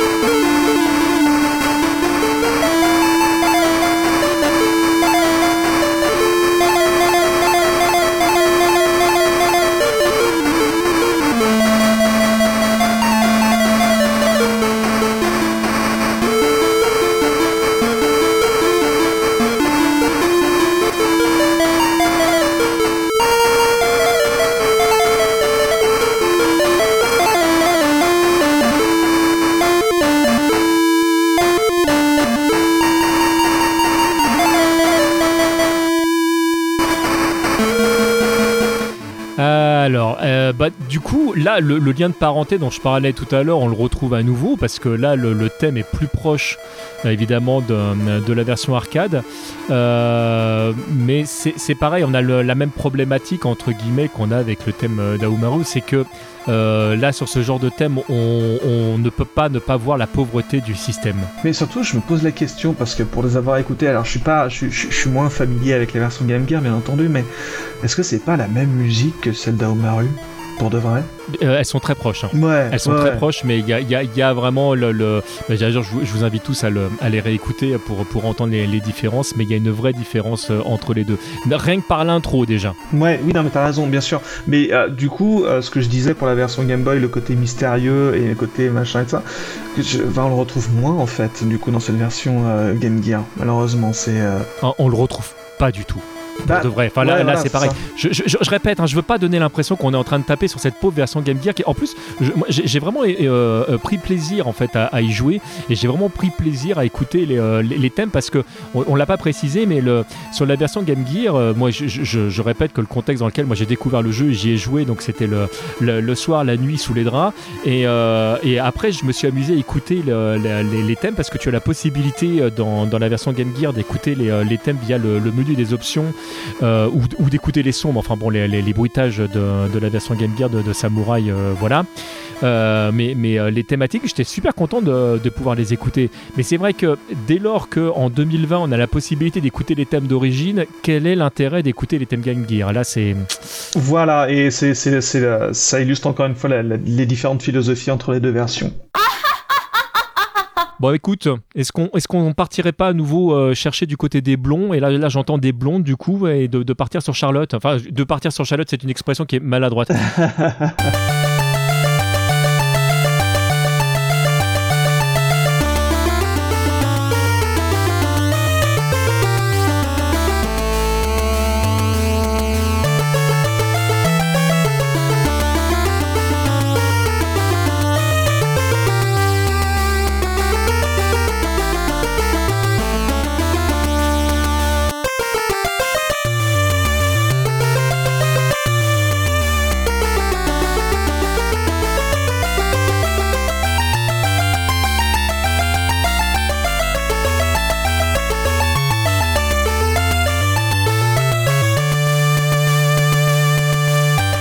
Alors, le, thème de, Charlotte sur Game Boy, il est moins éloigné euh, de son thème d'origine que d'autres.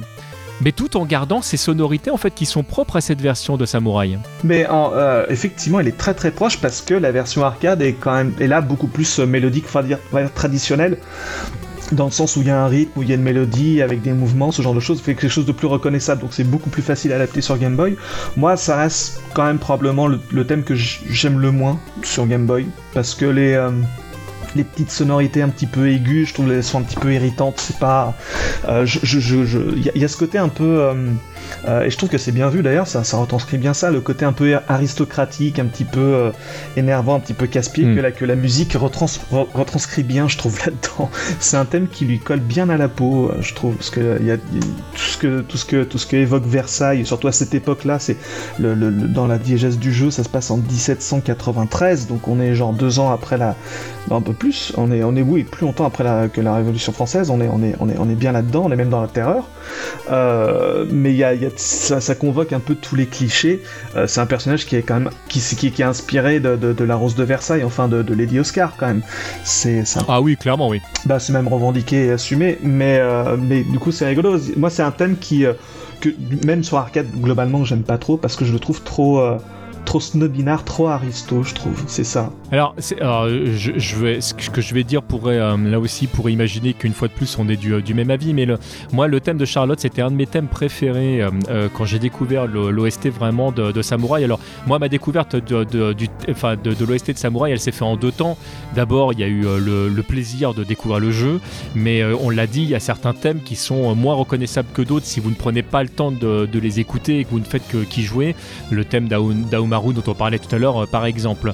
Euh, mais ce que j'aimais avec euh, les, thèmes de celui de, Galford, de, Charlotte, de Nakolulu, c'est que c'était des thèmes qui étaient facilement identifiables Et, quand j'ai découvert le, CD, moi j'ai dû l'acheter, le, le, CD d'origine de, des SNK, j'ai dû l'acheter euh, en 97 ou 98 je crois à l'époque euh, euh, à Tonkam. Euh, et, c'est les thèmes je les ai tout de suite reconnus. J'ai fait ah trop bien j'étais trop content. Et ça faisait vraiment partie de mes thèmes préférés parce que c'est un thème il n'y avait pas de quiproquo je savais ce que j'étais en train d'écouter. Et en fait au fur et à mesure de découvrir les autres thèmes de prendre le temps de les écouter de voir le travail musical qui avait été fait derrière c'est clair que ce thème tout doucement c'est à la star du tome 50 quand tu, quand tu fais ton, ton, ta propre émission interne dans ton cerveau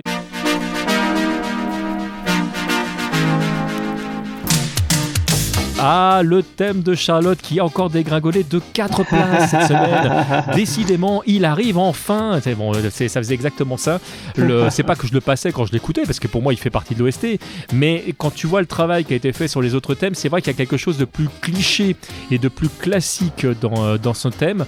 Euh, donc c'est vrai que voilà, il y, a, je trouve euh, moins de choses à, à creuser par rapport aux autres thèmes dans ce jeu. Ouais, oui, il est plus abordable, il est plus immédiat. Donc effectivement dans, le brouhaha d'une seule d'arcade, peut-être qu'il ressort et qui et qu'il et qu'on le mémorise mieux. Mais c'est vrai que sur le sur le sur le long terme, c'est il est peut-être un peu moins moins profond que les autres en tout cas. Petite précision qu'on a qu'on n'a pas dite, mais qui avait été dit sur d'autres thèmes, c'est que c'est vrai que ce thème-là profite aussi pas mal de la stéréo euh, sur Game Boy. Il y a il y a une résonance en fait, et c'est vrai qu'il y, a le côté un peu, euh, euh, c'est comme si on se battait au sein d'une d'une chapelle ou d'une d'une cathédrale. En fait, il y a les les, les, les sons aigus notamment résonnent pas mal ça, c'est un truc que j'aimais bien dans le thème Game Boy. Bah oui, ils se battent où Ils se battent à Versailles, donc euh, c'est pas la galerie des glaces, parce que ça aurait été l'horreur à, gérer d'un point de vue hardware, même si maintenant je trouve que ça pourrait être intéressant de la mettre là-dedans, avec les hardware actuels. Mais ouais, ouais, il y a ce côté ouais, un, petit peu, un petit peu grand, un petit peu aérien aussi, effectivement.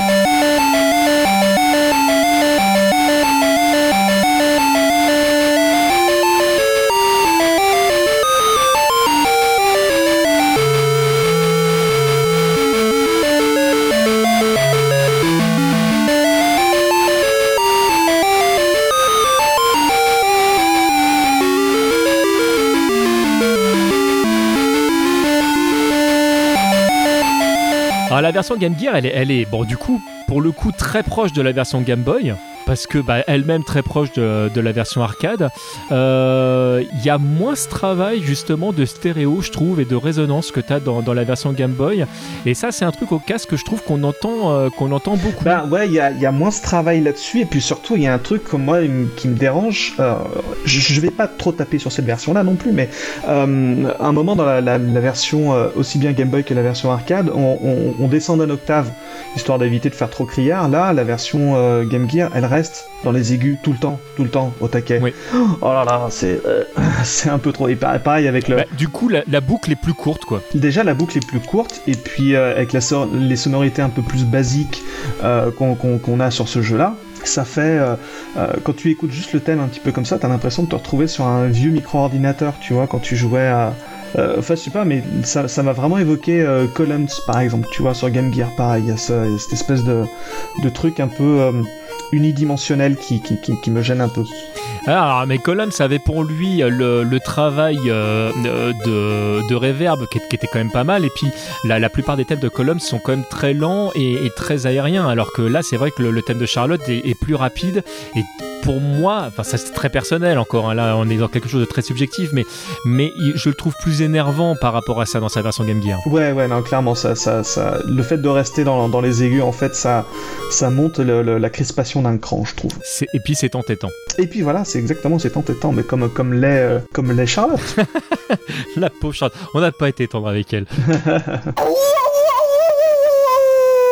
Écoute, on va la laisser tranquille et on va changer de personnage. Alors pour parler d'un personnage euh, euh, dont, on n'a pas du tout de version euh, Game Gear pour le coup, puisque Tam Tam dont on va parler n'est présent que sur Game Boy. Et je te propose qu'on s'écoute courtement le, thème qu'il y a dans la version arcade, parce qu'il y a quand même là aussi, une fois de plus, une, grosse différence d'ambiance entre les deux versions.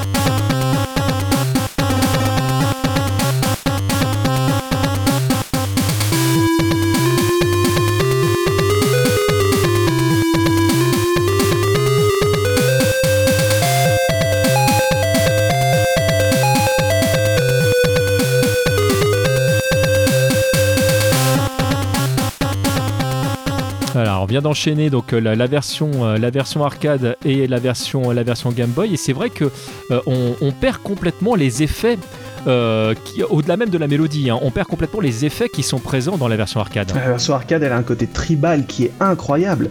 Euh, le, son des, des, des, des, percussions, des darbukas, ce genre de choses, ça, marche super bien. C'est fou parce qu'il y a un côté, là, pour le coup, mystique, très euh, limite, qui, qui, qui, est un peu flippant, quoi, parce que le personnage en plus est masqué, donc il y a quelque chose d'inquiétant en fait avec cette mélodie-là. Et, mais il tombe pas dans le cliché, parce qu'on pourrait se dire avec des percussions, ça fait un peu africain. Non, en plus, Tam Tam, il est d'Amérique du Sud, donc euh, mhm. rien à voir. Euh, mais je trouve qu'ils ont réussi une ambiance euh, mystique pas mal. avec en plus le, son de la, des cascades d'eau qui se trouvent derrière, qui, est, qui est permanent. Mais du coup, c'est dommage parce que ça parasite un petit peu le, le, thème, parce que ça, ressemble pour le coup, ça, ça ressemble à du bruit blanc. Oui. sur Game Boy, en fait, ils ont. C'est pas faux. Ouais, il y a un peu, c'est un peu dommage, mais bon, limite si on pouvait enlever une piste, ça serait celle-là. Mais sur Game Boy, en fait, ils ont gardé, alors ils ont gardé la mélodie.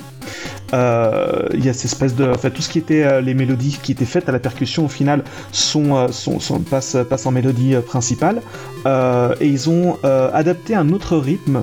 une signature musicale, on va dire, aux, percussions, qui s'appelle, on appelle ça un Mozambique. Alors c'est rigolo parce que ça s'appelle comme un nom de, pays africain. Ouais. Mais cette espèce de, de, de, de signature musicale, grosse caisse, caisse claire, ça s'appelle un Mozambique.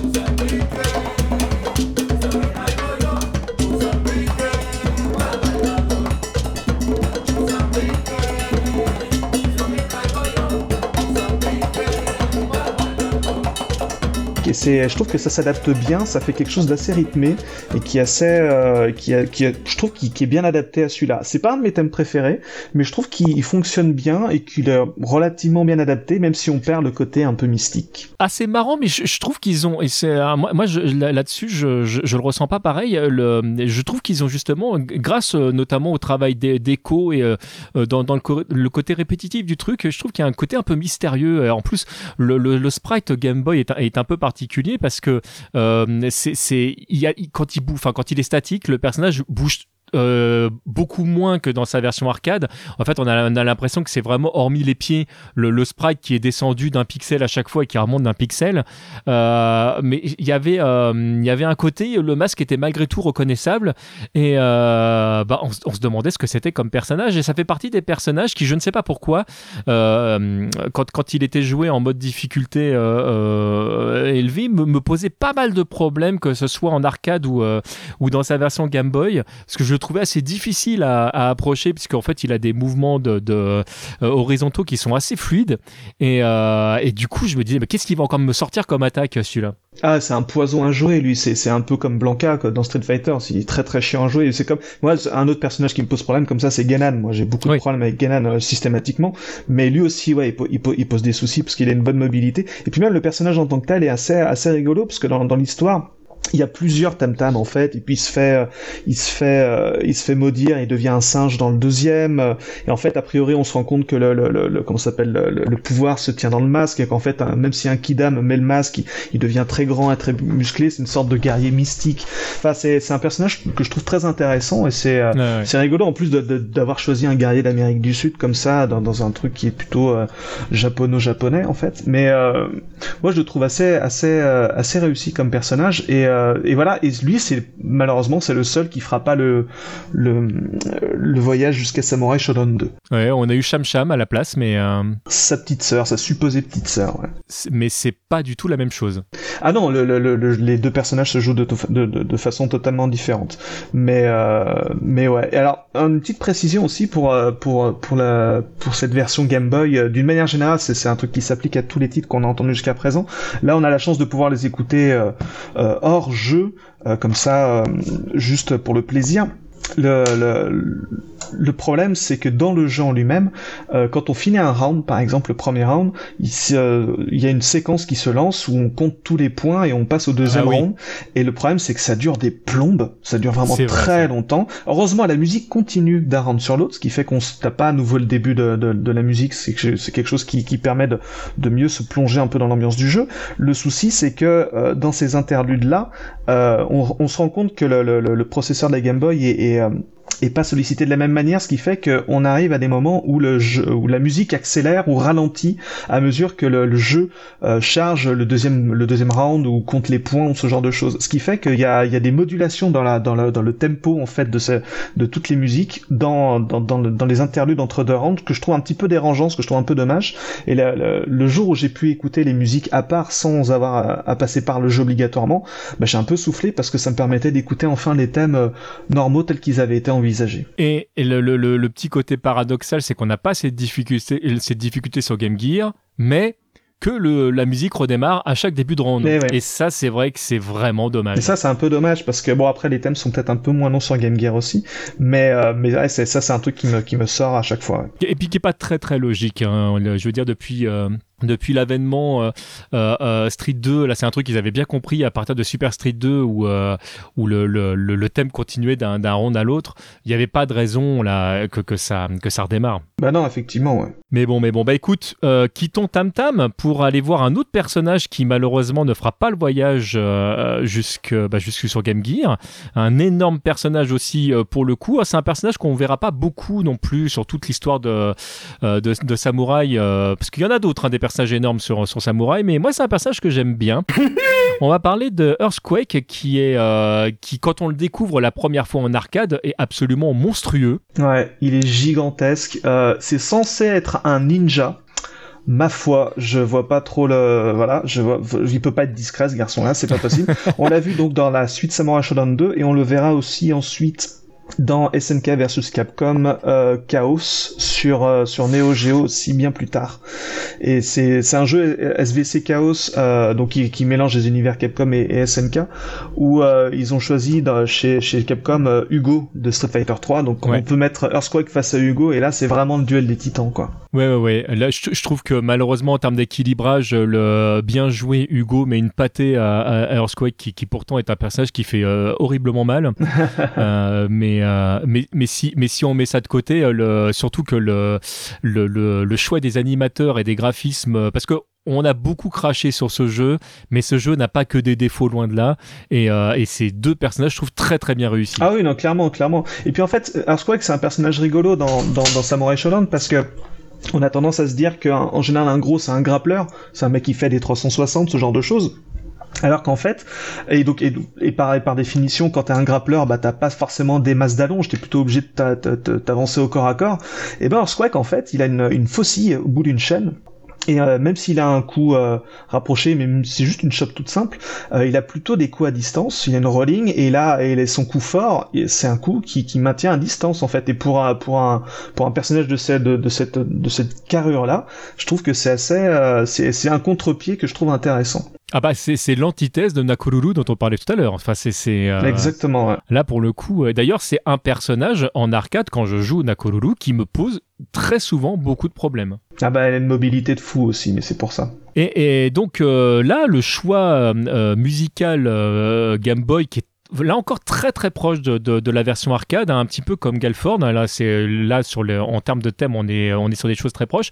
C'est une fois de plus un, un, rock très euh, euh très dru et, euh, et c'est marrant ce choix parce que tu parlais du fait que bon là il est japonais, ça se passe c'est censé être un ninja. On a l'impression en fait que c'est la conversion ancestrale de Raiden en fait, même au niveau du thème. Bah on est totalement dans, dans, dans l'anachronisme le plus total, mais en fait il y a même pas juste ça qui qui, qui, est dérangeant chez ce personnage-là, c'est que même sa, signature rythmique est pas, du 4-4 classique. Du 4-4, c'est en fait, c'est une mesure qui revient tous les 4 temps, c'est ce qu'on a, c'est ce qu'on, entend à 98% du temps. Il y a les mesures en 3 temps, c'est les valses. Il y a les mesures en 4 temps, que, tout le monde connaît, c'est la musique pop. Il y a les mesures en 2 temps, qui est plutôt la, signature de la musique militaire. Euh, lui, il a des, euh, il, a, c'est du hard rock, clairement, mais il a, il, j'arrête pas à déterminer sa signature rythmique exacte, mais c'est pas du 4-4 classique qui nous euh, il dépasse d'une petite mesure par-ci par-là. Et je trouve que c'est très intéressant. Et pour euh, le thème Game Boy enfin pour son thème Game Boy clairement pour moi c'est mon, mon préféré dans le jeu. J'ai dit pareil pour Ukyo tout à l'heure mais en fait non je crois que c'est celui-là mon préféré. Euh, dans l'épisode de, Pocket Fighter à chaque fois je termine le générique de fin je mets toujours une petite musique que j'aime bien du jeu que, que, que j'ai que j'ai dont j'ai fait la review juste avant, et eh ben moi j'ai même pas pris une, une orchestration particulière de ce thème-là.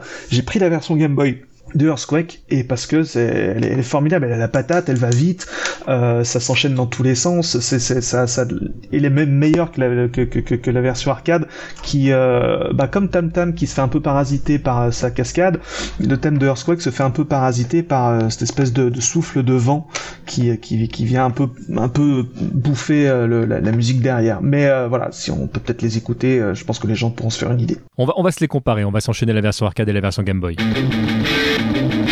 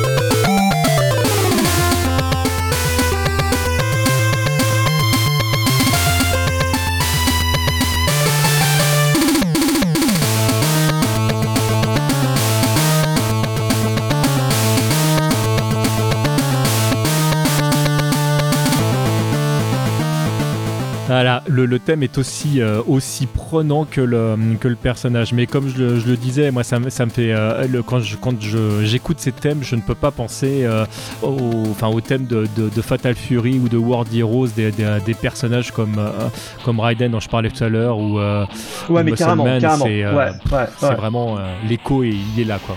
J'avais pas pensé du tout à Raiden, mais il y, a, vraiment, ouais, il y a un truc entre les deux, clairement. Mais le, le sample qu'ils ont utilisé pour la guitare, je trouve, enfin pour l'époque, je trouve fou parce que quand on mettait de la guitare dans n'importe quel jeu, enfin ça, faisait guitare MIDI toute pourrie.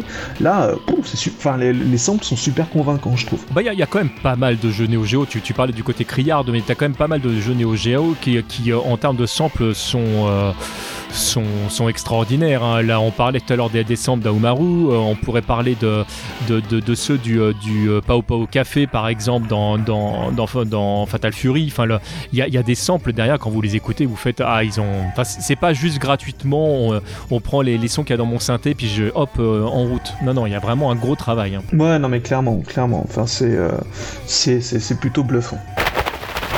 Alors, on en arrive sur un de mes personnages préférés du jeu. Alors, certainement que j'ai été béni dans, le sens du poil en tant que jeune adolescent quand j'ai découvert le, jeu, mais j'adore ce thème, j'adore le personnage, j'adore son gameplay on va parler de Nakoruru. Alors c'est pas compliqué, euh, que ce soit dans la version euh, arcade, euh, Game Boy ou, ou Game Gear, ça fait partie de mes, mes, thèmes préférés en fait. Je sais pas pourquoi la mélodie à chaque fois elle, me parle. D'ailleurs c'est une mélodie que Nakoruru perdra dans, l'épisode 2 et 3 mais récupérera un peu plus tard dans, l'épisode 4 et, et, et, par la suite. Je, trouve que ça lui, ça lui va très très bien et, et contrairement à certaines autres versions d'après dans, sa version arcade, le thème il est pas lent. Non, le tempo est assez rapide, il est même plus rapide sur Game Boy ou même c'est carrément rythmé en fait. On a l'impression que c'est une version un peu sous acide par rapport à la version euh, arcade. Alors moi je, je te rejoins totalement sur, sur, sur, sur, son thème et sur le personnage et sur le décor et, tout ce que ça représente. Puis en plus elle avait un aigle en plus, enfin c'est génial quoi. Et son design est génial en plus. Ah là là. Euh, sa musique, il y a un côté mélancolique en fait dans son thème. Surtout, moi j'ai découvert sur Game Boy et un truc très mélancolique surtout dans la version Game Boy qui, qui je sais pas pourquoi ça m'a touché aussi et euh, que je, je, je trouvais le, le, ouais, la musique extrêmement attachante à cause de ça. Quoi. Ouais, puis en plus euh, dans la version Game Boy, tu rajoutes le côté chibi. Euh, on est, on vient, on, on, dépasse chez nous en fait le, milieu des années 90. moi, pour l'otaku que j'étais à l'époque, c'était, enfin, voilà, c'est prenez mon argent, monsieur. ça faisait vraiment ça, quoi. Il y, y, a un truc qui m'avait accroché aussi bien Gelford que, que Nakoruru. C'était, c'était à l'époque, en tout cas, c'était mes deux personnages favoris que que auquel je jouais tout le temps. En fait, les, les, premiers temps où j'avais le jeu, je m'étais empressé de terminer le jeu avec ces deux personnages-là parce que j'avais peur que l'un ou l'autre des animaux de compagnie qu'ils avaient ait, un, ait un sort funeste dans, dans, dans, une des deux fins, si tu veux. Ça me faisait, ça me terrifiait. Je me disais, oh, ça se trouve, ah. il y a un problème, je sais pas quoi. Et en fait, pas du tout. J'étais extrêmement rassuré et j'étais très très content. Et je pense que ça m'aurait fait, ça, ça, m'aurait fait beaucoup de mal de voir si ces animaux auraient, eu, auraient été violentés de quelconque façon que ce soit. Mais c'est assez rigolo. Et euh, d'ailleurs, euh, Nakoruru deviendra un des personnages euh, euh, emblématiques de chez SNK parce que elle va devenir extrêmement populaire. Oui. C'est elle qui fera avec Aomaru qui fera le plus de voyages dans les crossovers divers et variés, aussi bien chez, chez Capcom que, que, que, que dans d'autres titres. Et elle aurait dû d'ailleurs faire partie du voyage dans les premiers King of Fighters. le problème c'est que bah ça c'est ça c'est un petit peu ils sont enfin la sortie de, de, de Samurai Shodown était trop proche de King of Fighters 94 pour qu'ils se rendent compte que le personnage était devenu tellement populaire et quand on leur a demandé de, l'ajouter dans King of Fighter, euh, malheureusement les programmeurs n'ont pas pu parce que la routine qui faisait en sorte qu'on puisse euh, euh, ajouter un, son, aigle, un, animal en plus du personnage principal, n'était pas prise en compte dans le moteur de jeu de, King of Fighter malheureusement. Donc c'est pour ça qu'elle a pas pu faire le voyage tout de suite et qu'elle a dû attendre bah, King of Fighter 14. En fait, je crois qu'elle est dans le dernier en, date où ils ont fait un moteur 3D de 0. Hein. Mhm. Donc euh, ils ont pu l'intégrer euh, au final. Tant... Enfin, de, de, de, zéro, je ne sais pas, je crois qu'il date de, de, la PS2. Ah, peut ah, je sais pas, peut-être. Non, c'était une blague, c'était une blague, c'était une attaque totalement gratuite par rapport au graphisme. C'est vrai qu'il ouais, bon, il est pas, il est pas vraiment doté de ce côté-là. Mais euh, voilà, elle aurait dû être dans les premiers King of Fighters, mais malheureusement, ils auraient trouvé une pirouette euh, scénaristique vu que c'est l'esprit de la nature, elle aurait pu transcender les limites du temps. Mais voilà, c'est un personnage qui est bah, resté très très. C'est ce qui se passe d'ailleurs quand elle intervient dans d'autres titres SNK, hein, que ce soit Legal Fighters, j'en et des meilleurs. Euh, à chaque fois, il y a une petite pirouette scénaristique. Euh, j'arrive de nulle part, mais je suis là quand même. Bah voilà, c'est ça. Donc voilà, très très euh, très chouette personnage qu'on aime bien tous les deux et que a priori le public, le grand public a, bien apprécié aussi. Ouais, on se l'écoute ce thème Game Boy.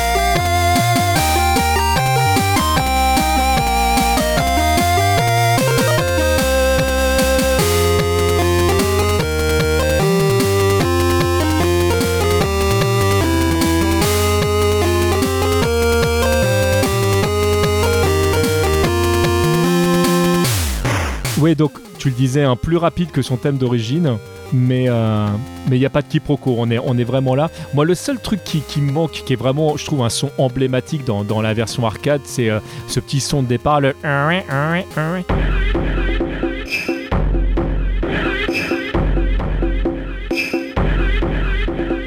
Ce, ce son-là, en fait, je, sais pas, je trouve... Euh, c'est il, me parle en fait dès, le d'ailleurs c'est un, un, sample tu peux me le mettre dans n'importe quel morceau je fais ah Nakolulu c'est un truc euh, t'as des sons comme ça tu c'était une petite signature. Effectivement il est pas sur Game Boy bah, parce que voilà pas de sample ou alors c'est compliqué mais euh, ils ont remplacé ça par euh, des, des, coups des percussions. Un petit roulement de batterie. Mais qui marche très bien aussi mais je ouais je trouve très très bien ce oui oui. ce thème effectivement. Bah écoute je te propose qu'on enchaîne de toute façon là on a on a bien discouru sur le sur le personnage on va s'enchaîner sur sur la version Game Gear parce que ça y est, enfin un personnage présent dans les deux versions. On l'écoute tout de suite.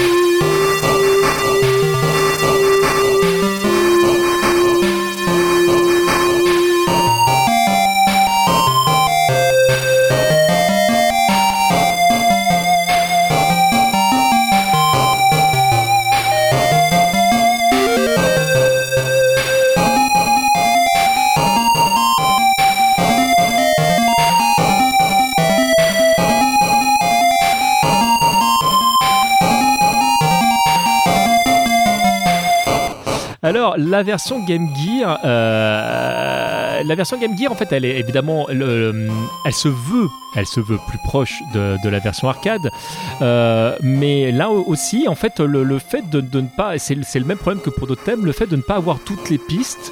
Euh, fait que bah, il manque quand même quelque chose en fait elle a, elle a perdu en rythme euh, cette version Bah, si tu penses qu'elle a perdu en rythme, c'est aussi ça parce qu'ils ont pas du tout mis de, de percussion ni de ni de pistes euh, ouais, de pistes de percussion tout simplement. En fait, il y a que les que les, les, les deux mélodies c'est marrant ce choix et il manque euh, le- le- un peu la rythmique. Enfin, qu'on entend très légèrement, en fait, elle est ponctuée ici et là, mais c'est pas euh, les, les toki, les tambours, en fait, le, enfin, qui, qui sont, qui sont peut-être des petits tambours dans, dans, dans ce morceau-là, euh, bah, enfin, comptent vachement, même, même si c'est pas le truc que tu, que tu entends au premier abord, parce que la mélodie est, euh, réglée au-dessus du reste, euh, mais c'est le socle du morceau. Ben oui, enfin après là on les écoute encore une fois dans, dans une condition optimale euh, en dehors du jeu.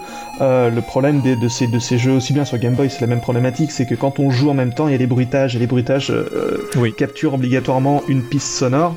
Et donc quand c'est bien fait en général, il y, a une- y y a piste sonore qui est, qui est dédiée uniquement au bruitage et donc du coup ça ça, ça bouffe pas une piste de, de, de la musique. Là malheureusement sur Game Gear c'est pas fait de cette façon-là, ce qui fait que la plupart des coups, des impacts et ce genre de choses passent par euh, le, le canal de, de bruit qui est notamment euh, naturellement dédié au, au- au- à la rythmique. À tout ce qui est percussion, ouais. Ben voilà, donc du coup, plus tu tapes, plus tu fais des effets sonores, ce genre de choses, ben moins, plus cette, cette piste-là va sauter, il restera que les pistes mélodiques, qui ont l'impression d'avoir voilà, encore plus un- une, mélodie tronquée, quoi. Ce qui est quand même déjà plus ou moins le cas sur la version Game Boy, mais du fait d'avoir fait le choix de, de- d'engager le rythme aussi dans la mélodie, dans la version Game Boy, même quand tu entends les, ces sons qui disparaissent, Ouais. tu n'as pas le, syndrome de vide que tu peux avoir dans la version Game Gear. Ouais, je suis d'accord, ouais, je suis d'accord avec toi là-dessus. Ah, Nakoruru. Je, je- je voulais l'épouser à un moment donné, mais en fait, il s'avère qu'elle est très très vieille aujourd'hui, donc euh, elle a fait non, non, t'es trop jeune pour moi, donc bon, ça ne, ça, ne- ça ne passera pas. Donc euh, mon, mon dévolu euh, restera sur Chun-Li définitivement, euh, qui ne m'a toujours pas rappelé. Euh, il faut peut-être que j'arrête de la harceler. Peut-être parce va qu'elle n'existe pas- pas oui. aussi, je sais pas, peut-être parce qu'elle n'existe pas. Ah mais mais c'est possible que ça joue. Tu sais que tu, tu- en fait tu viens de m'éclairer. Il n'est pas impossible que, que ce soit le cas. Non mais ça c'est le problème, c'est à force de, de, de travailler avec des personnages qui n'existent pas, je- je- j'en viens à confondre réalité et, euh, et fantasme, ça devient compliqué. Mais elle existe, elle, elle existe, Euh, elle existe dans ton cœur, donc est-ce que, est-ce que c'est pas ça finalement le, le- le plus important? C'est tellement beau, c'est tellement beau ce que tu dis. Écoute, euh, je te propose qu'on retourne euh, sur un personnage qui, euh, qui bah, pareil, n'a pas de, de version Game Gear. On en parlait tout à l'heure rapidement. On va revenir sur le thème de Wanfu.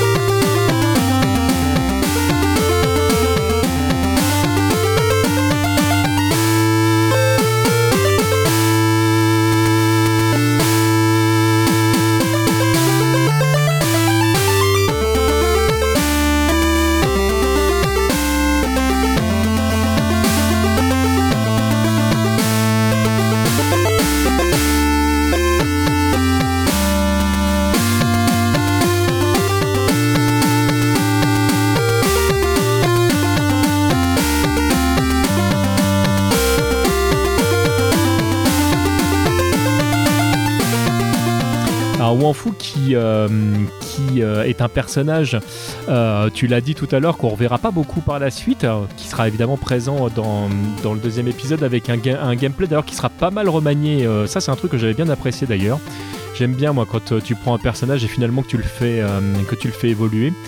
Mais le thème d'origine euh, versus euh, euh, euh, Game Boy, tu le reconnais bien le thème pour de vrai. C'est là en fait la mélodie est assez proche, euh, un petit peu comme celui de, de Nakululu, Galforce ou d'autres, euh, pour que pour qu'il n'y ait pas de quiproquo sur ce que tu es en train d'entendre. Ouais, ouais, il se ressemble pas mal euh, au niveau mélodique, il y a clairement de ça. En fait, la version arcade, je la trouve très euh, magistrale, grandiloquente. C'est un roi, donc euh, ça, il y a tout de suite quelque chose d'un peu, euh, d'un peu prestigieux. Je trouve que cette, euh, elle, est, elle, est assez réussie. En plus, il y a encore une fois un effet sonore, c'est ce bruit de la pluie qui marche très bien. Mais je, trouve ça, je trouve ça très très joli. Et la version Game Boy, en fait, essaye de. C'est peut-être un des thèmes qui le, enfin pas le mot bien adapté, c'est pas vrai, c'est pas ce que je veux dire, mais disons qu'il est moins lisible parce qu'en fait, il, il est il, multiplie les couches sonores parce qu'en fait, il y a, au départ, il y a une sorte de canon, tu vois, et ensuite tout se mélange et il y a une sorte de, ouais. il y a beaucoup de mélodies différentes et euh, il est, il est, au départ, il est pas très lisible. Au départ, on, se demande un peu ce qui se passe. Après, il retombe un peu sur ses pattes, et il devient un peu plus standard, mais euh, mais il est très euh, déstabilisant au départ, je trouve ce, ce, thème version Game Boy. Mais bah, les sonorités qui sont choisies sont très proches, donc c'est pas facile effectivement, alors que dans, dans, le, dans la version arcade, tu fais bien la différence entre les instruments.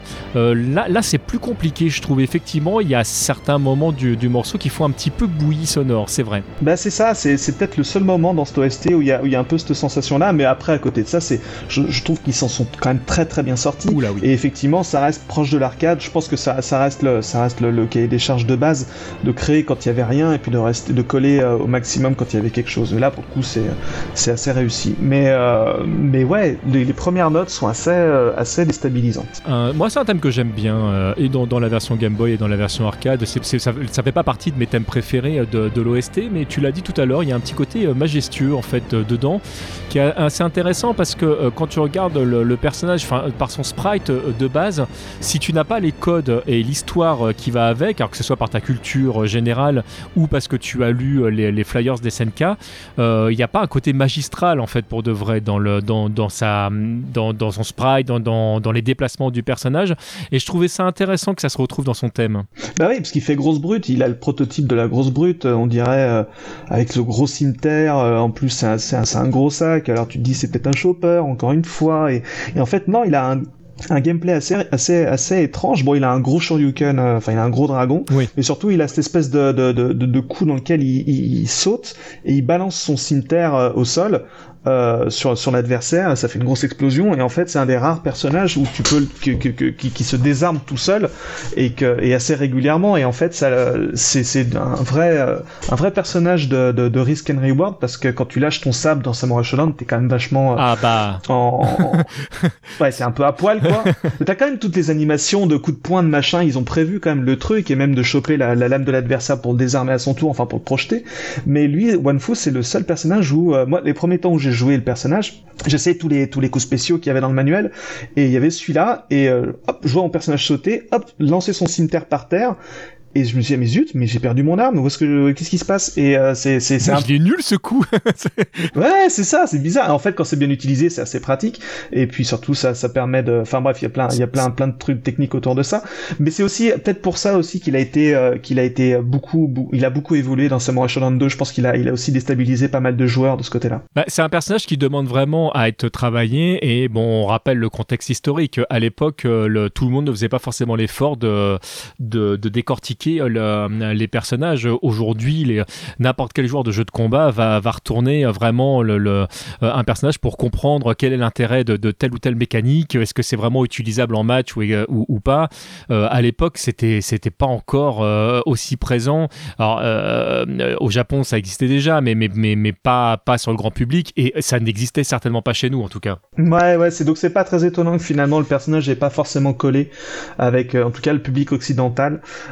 Il est resté juste dans le deuxième et puis après on l'a plus vu euh, jusqu'à Samurai Shodown 6 je crois qui est une sorte de All-Star plus ou moins. Et je vous invite si ça vous intéresse et euh, si vous ne l'avez pas encore fait euh, si vous êtes intéressé par le jeu vraiment il y a la, compile en fait où vous avez tous les tous les jeux sortis sur Neo Geo plus celui qui n'est jamais sorti et il y a un moment donné vous avez un tableau de tous les personnages et ça vous permet de savoir dans, quel ou quel jeu en fait les, les, personnages sont, sont sortis avec leur, leur historique derrière les traits de caractère leur taille leur poids tout ça et, euh, et leur sprite. Et, vraiment, le, tableau, je le trouve très très bien fait. Je sais pas si tu as eu l'occasion de jeter un œil dessus. Ah, SNK, ils sont, ils, sont, ils sont très très forts pour la, la, la création de personnages, de background, de d'histoire, de, lore tout autour de leur personnage. Et ça, ils sont très, par rapport à Capcom qui s'en fout un petit peu de son histoire, en tout cas qui, qui laisse les fans combler les blancs. Euh, SNK, ils sont très très forts là-dessus. J'ai malheureusement pas acheté cette version euh, Samurai Shodown Anthologie, je crois que c'est ça. Alors c'est pas c'est pas la version Anthologie, c'est la dernière, c'est collection en fait. Elle est vraiment très très récente. Hein. C'est collection version, voilà, c'est la, j'ai pas, je l'ai pas acheté malheureusement de, chez nos amis de chez Pix Love pour la simple et bonne raison que j'avais déjà acheté la plupart des jeux sur sur Switch déjà. ah oui, et puis ils valent cher en plus. Ouais, voilà, individuellement et en plus je l'avais déjà sur les consoles virtuelles Wii et puis j'avais déjà sur.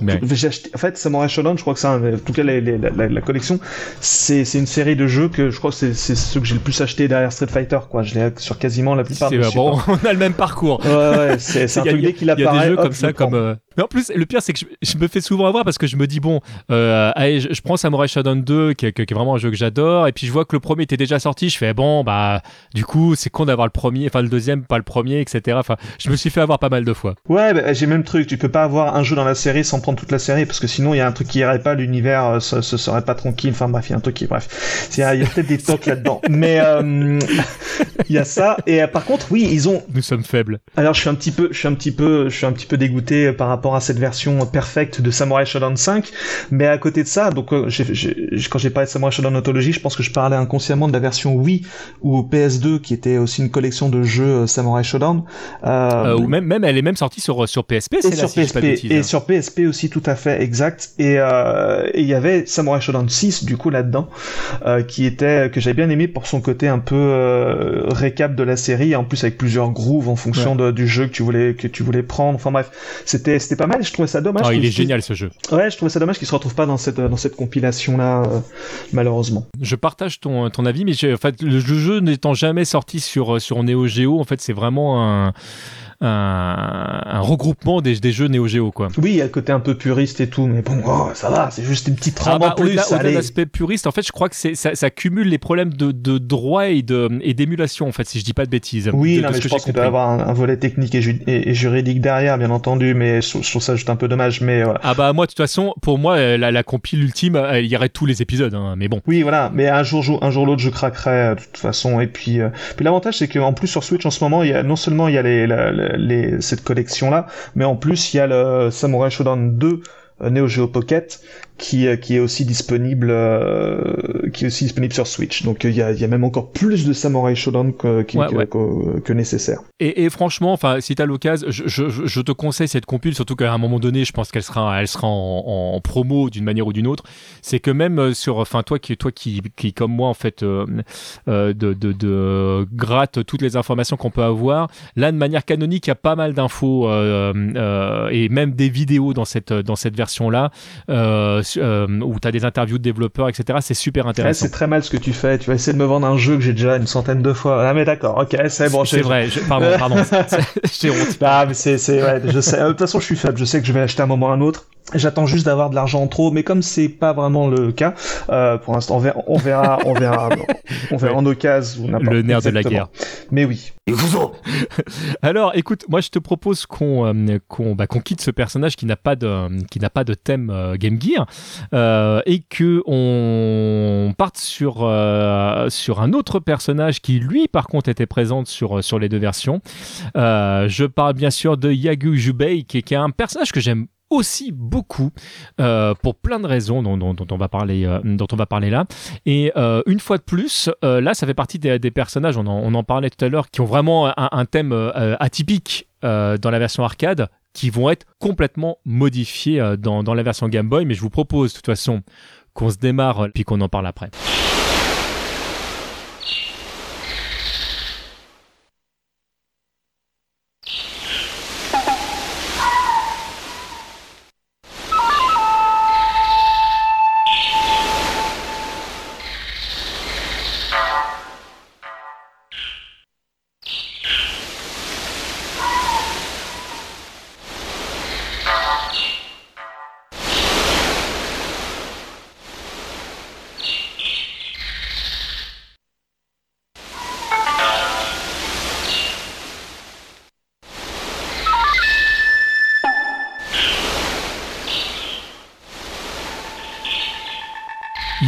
Intéressant ce Il est génial. Moi, je trouve génial parce que c'est euh, c'est plus reposant, c'est la c'est le bruit du vent, les petits oiseaux, et puis en plus le stage est génial avec la forêt de bambou.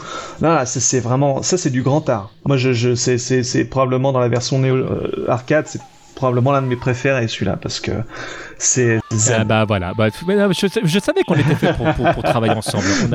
Il y, a trop de trucs qui vont dans le même il sens. est, non, il est vraiment j'aime beaucoup ce, ce, ce, thème là mais alors du coup la question c'est bah, comment on l'adapte ça? Comment on l'adapte? Eh ben en faisant totalement différemment. En partant dans une autre direction et en créant une mélodie et une chanson et, une OST euh, bah, ex nihilo, quoi, tout simplement à partir de rien. Oui, c'est-à-dire que là, la thématique euh, qu'on entend en bête derrière nous euh, au niveau de, la version arcade, tu l'as dit, en fait, elle est mais ultra épurée. Ah bah c'est oui, c'est on est au-delà de l'épure là, il y a même limite rien. Enfin, il y a rien. Il y a le bruit du vent, enfin faut faut bien le caler, machin et tout, etc. Mais c'est une atmosphère, ça c'est clairement un stage atmosphérique. Ah, il y, a quand même le, les. Euh, on entend quelques, quelques morceaux de, de, tambour. Il y a, y a quelques notes de flûte, oui, effectivement. Flûte, On entend. Euh, alors, je ne sais pas si c'est du, du koto ou du. Euh, comment il s'appelle cet instrument, cette espèce de, de banjo qu'on joue avec. Euh, avec euh, un truc sur lequel on tape. Le shamisen. Et je sais, je sais pas si c'était du koto ou du shamisen justement. Et cet instrument-là qui, est vraiment très particulier, euh, c'est un banjo à trois, à trois cordes, typiquement japonais. Mais, mais en tout cas, il le, y, a, y a un thème, mais est-ce qu'on peut en faire réellement un thème comme pour les autres bah non, c'est vrai que c'est compliqué. Bah il est, il est trop, euh, comment dire, abstrait, vraiment pour, euh, pour, pour, pour broder autour. Mais euh, l'erreur serait de, vraiment reprendre le truc exactement pareil. C'est un peu, enfin, tu pourrais faire le, bruit du vent éventuellement sur Game Boy avec le, le, canal sonore dédié au bruit, mais déjà d'une tu te priverais de tous les, tous les impacts et tous les bruitages et donc ça, la, piste uniquement toute seule sauterait dès, dès que les gens, enfin dès que les personnages se battraient entre eux. Ce serait un peu dommage. Donc euh, c'est euh, adapter ça, c'est vraiment se gratter la tête et je pense que c'est probablement une des raisons pour lesquelles la version Game Boy est partie dans une totale direction opposée euh, pour, pour la plupart des thèmes de, de, cette nature-là. Alors, je, dirais totalement opposé. je, je sais pas non plus parce que si vous écoutez les notes qui, qui existent dans la version arcade, euh, tu les retrouves malgré tout dans, dans, la version Game Boy. Enfin, ils sont pas partis de zéro non plus. C'est là où je les trouve très très forts quand même. Ouais, mais là, c'est brodé, c'est brodé. Euh, ouais, c'est oui, c'est évoqué, mais le lien est quand même pas. il saute pas forcément. ah, il est ténu. Il est ténu. C'est-à-dire que si jamais tu fais écouter les deux thèmes à la suite à quelqu'un qui connaît pas le jeu, il va pas comprendre le rapport. Ça, on est d'accord. Mais, euh, mais quand on commence vraiment un, peu comme, comme, un, comme un ouvrage, comme un tissu que tu regarderas en détail, tu ferais Ah, mais en fait, il y a quand même des, des, des fils de couleurs en commun entre les deux. Il y a, y a un lien qui existe. Eh bien, écoutons cette version Game Boy.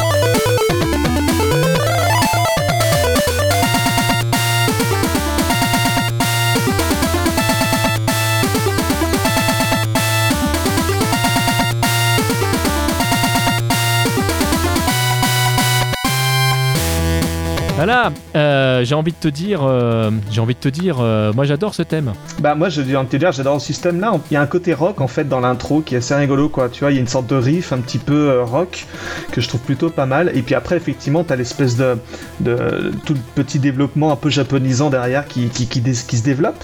Mais l'esprit est plus vraiment le même quoi au final. Là, là on part vraiment sur autre chose. Il y a plus le côté contemplatif. Ils auraient ah pu éventuellement faire une chanson, enfin une musique avec un tempo lent ou quelque chose comme ça, mais ça reste quand même très euh, énergique, on va dire. Alors là, la problématique que vous allez vite comprendre, c'est l'enchaînement qu'on va faire sur la version Game Gear, qui, euh, comme d'habitude, essaye de de t'appeler au plus proche de, la version arcade. Et comme vous avez pu l'entendre dans, la version arcade, euh, bah, c'est surtout une ambiance. Euh, avec quelques instruments qui, euh, qui, qui, viennent jouer une mélodie, chacune effectivement qu'on peut euh, marier ensemble, mais une mélodie très subtile, j'ai envie de dire, composée d'à peine quelques notes pour chacun des instruments, et là de tout mettre au même endroit pour essayer de concevoir une musique, c'est pas simple.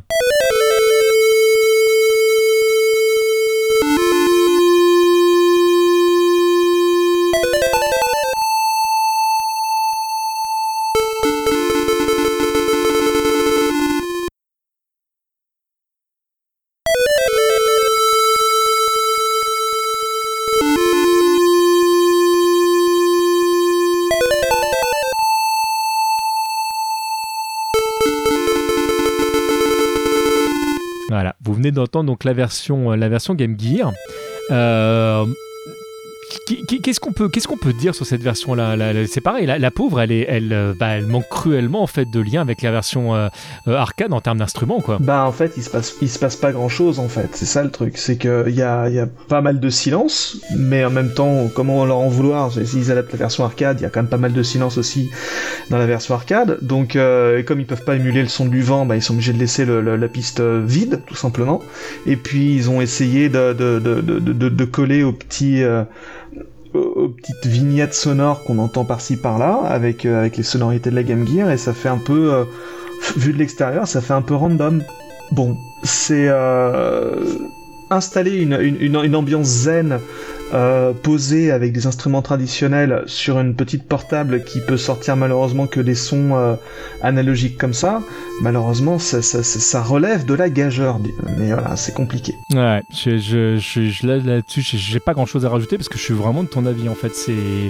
Mais en fait, je me rends compte que et c'est ça qui est, triste, c'est que le moi la version la version Game Gear, j'étais super content en fait d'en de, profiter, de l'avoir écouté. Mais c'est vrai qu'aujourd'hui, en 2020, malheureusement, elle souffre complètement de, toute forme de comparaison euh, et, c'est d'autant plus compliqué que le choix qui a été fait euh, pour la version Game Boy, qui est de lui donner une véritable identité, euh, d'ailleurs, ce, que, d'autres avaient déjà compris quand tu regardes les, thèmes, par exemple, je sais pas, de, de, Mario Land ou Mario Land 2, plutôt que de faire de, la réédition de, des thèmes que tu avais dans les jeux précédents, ils ont décidé vraiment de réinventer complètement l'univers sonore, ce qui fait que les musiques se suffisent à elles-mêmes, entre guillemets, et elles sont composées pour être, euh, pour être écoutées comme ça. Donc sur un jeu euh, Game Boy, quand tu dois réadapter un jeu qui existe déjà, euh, où tu essayes de trouver le, truc qui fait le morceau et tu l'habilles du mieux possible, le choix qui a été fait pour Street Fighter 2 par exemple, mais là quand tu te mets à comparer de toute façon les deux versions, malheureusement, bah, c'est difficile de dire que la version Game Boy est meilleure que la version d'origine, c'est compliqué là. ou tu fais le choix comme, ils ont fait ici pour euh, Samurai qui, est de réinventer en fait euh, le support d'origine. Ouais, c'est t'as pas bien le choix t'as pas bien le choix. C'est, c'est soit tu, tu prends, tu prends euh, une photo pourrie d'un, d'un, d'un tableau de maître euh, avec une Game Boy caméra, tu vois. Donc t'as un, rendu tout pourri. Soit tu décides, d'en, soit tu beaucoup l'image. Voilà, soit tu décides d'en faire, euh, d'en faire un, croquis toi-même à ta façon. ce sera pas exactement le même tableau, mais ça sera ton dessin à toi. il sera différent et, il sera très bien. Il sera, et il aura plus de qualité qu'une, que cette pauvre petite photo prise sur ta Game Boy caméra. Bah, on en revient à ce qu'on disait tout à l'heure. Ils ont fait même ce ce, même choix de manière graphique et ne, l'auront pas. les, dessins euh, de, la version Game Boy, même en noir et blanc, sont bien plus beaux que ceux de la version Game, Game Gear, qui pourtant est plus proche de la version d'origine. Alors là, je suis peut-être moins d'accord dans la mesure où euh, ah tu sors tu sors ça suffit maintenant jusqu'à présent c'était euh, Pocket Fighter Mini Mix euh, sous-titré euh, deux mecs d'accord. Mais là pas pas, sur ça, non non là c'est en fait je trouve déjà d'une la couleur apporte énormément. Donc ça c'est il y a vraiment pas débat là-dessus. Ensuite sur les sprites dessinés de la version Game Boy c'est je trouve que c'est c'est assez inégal tu vois. Par exemple je, trouve que je l'évoquais dans ma, dans ma chronique ah, je parlais pas des sprites hein. je parlais vraiment des euh, des, dessins qui, qui accompagnaient le, jeu, donc euh, euh, les, les, les, les, dessins des personnages quand ils, sont, quand ils viennent de, de gagner, par ah exemple. oui, oui, l'habillage, oui, les, les, endings, les là où ils sont vraiment en, chibi donc vraiment avec enfin le il y a une en fait il y a un grain qui est, qui est, très propre au niveau des dessins alors que dans la version Game Gear bah tu sens que c'est le dessin d'origine qui a été compressé au maximum pour Exactement. que ça rentre dans, le cadre. Exactement c'est ça c'est de la, la compression pure et simple alors que l'autre c'est de la recréation à partir de zéro et par définition, elle sera bien adaptée au, support quoi. Mais oui, non, mais de, ce point de vue-là, je te, rejoins. On peut renommer euh, cet épisode ah bah, de toujours deux mecs d'accord. Voilà. bah écoute, enchaînons, euh, enchaînons sur euh, Atori Onzo.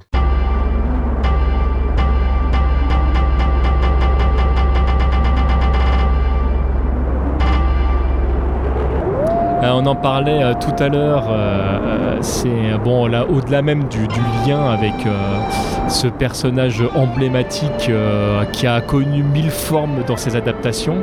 bah là, en fait, c'est un personnage dont on ne voit pas le visage, en fait. Hein. C'est vraiment le, personnage mystérieux par excellence. Euh, et pourtant, euh, graphiquement, en fait, il est tout sauf ancestral parce qu'il fait très moderne. Ah oui, ça fait partie de. C'est l'image qu'on se fait du ninja euh, de base. surtout, en fait, il a pas grand chose à voir avec le Hanzo Hattori historique, qui d'ailleurs a été aussi adapté dans d'autres jeux type World Heroes ou World Heroes de Jet, par exemple. Il y a aussi un autre Hanzo qui est issu, enfin, qui est inspiré du même personnage historique.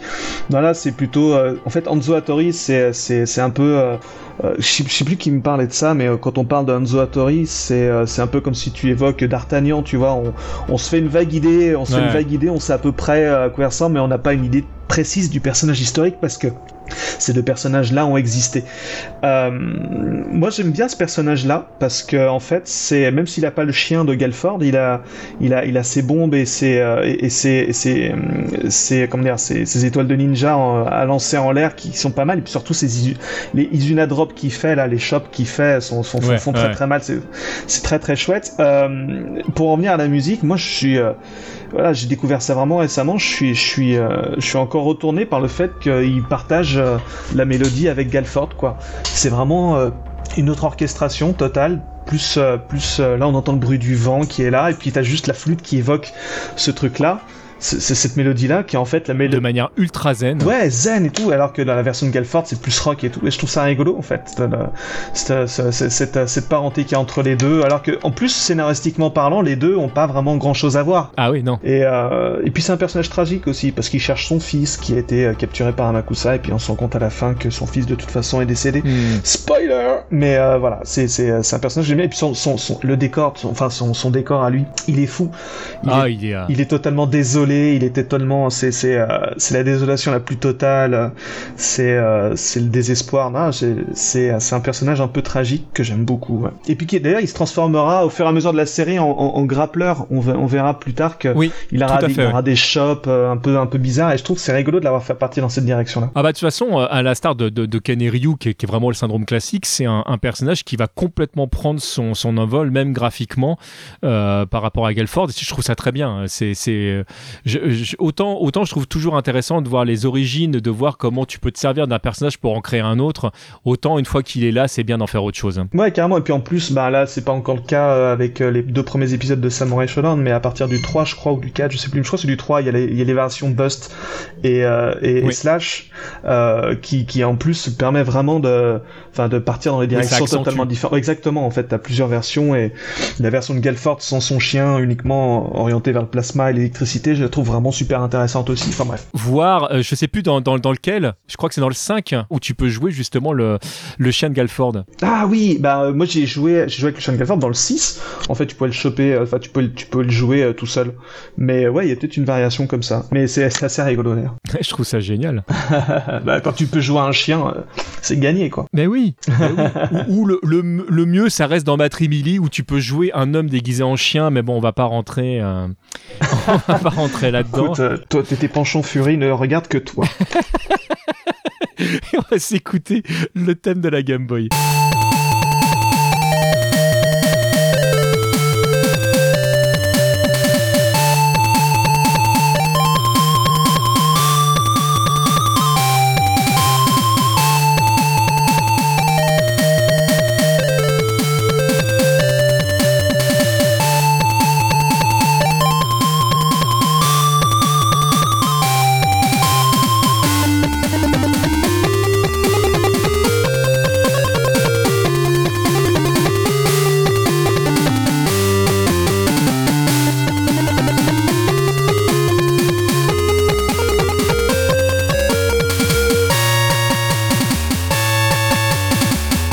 Alors on vient de s'écouter le thème du Game Boy, comme ça j'ai dit les de là et du euh, tout le monde est content. Euh, et euh, bah, tu, retrouves la mélodie là, clairement, il n'y a, pas, a pas de quiproquo, c'est c'est mais, là aussi de manière évidemment beaucoup plus énergique. Hein, on est toujours dans les mêmes sonorités. Ah bah là c'est limite dansant en fait. C'est ça qui est rigolo. Il y a un côté très très rythmé, très euh, ouais, c'est, c'est limite dansant. C'est assez rigolo d'avoir d'être parti vraiment dans cette direction-là. En fait, encore une fois, c'est de se dire on a on a juste une ambiance super zen, faisons un titre dance. Je, je trouve ça un peu étrange, mais mais je trouve que ça marche super bien parce que c'est très bien orchestré. Euh, les, les, les, les différentes phrases sonores s'enchaînent parfaitement bien. Moi, franchement, je vois, je vois pas de problème en fait. Je pense que à l'époque, si j'avais d'abord connu la version euh, arcade plus, enfin plus, euh, plus intimement, genre à la maison, parce qu'en salle d'arcade, j'imagine que toutes ces ambiances-là devaient être un petit peu altérées malheureusement.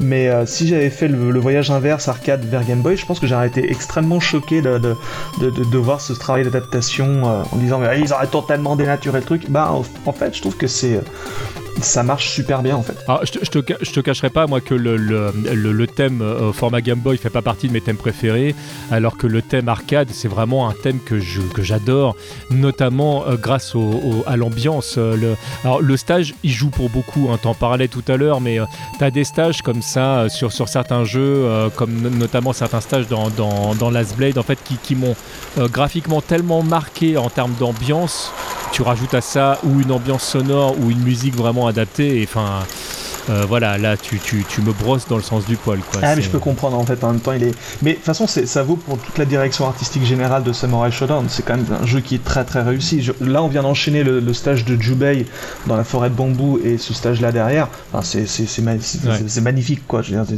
C'est compliqué à tel point d'ailleurs que de Samurai Shodown 2 va, va recycler euh, beaucoup beaucoup des environnements du 1 juste en changeant deux trois trucs euh, le, le stage de Wanfu c'est quasiment le même euh, celui de Jubei il y a juste de la neige il y a de la neige en plus Ouais, ouais. enfin ils sont tellement réussis que bah autant les réutiliser quoi Ouais, et puis on, on l'a pas dit, mais c'est vrai que dans, la version arcade et que tu vas retrouver d'ailleurs sur les versions euh, euh, portables, euh, tu quand quand il y a certains éléments qui sont qui sont altérables et bah, la forêt de bambou par exemple, bah, des fois tu coupes du bambou quoi.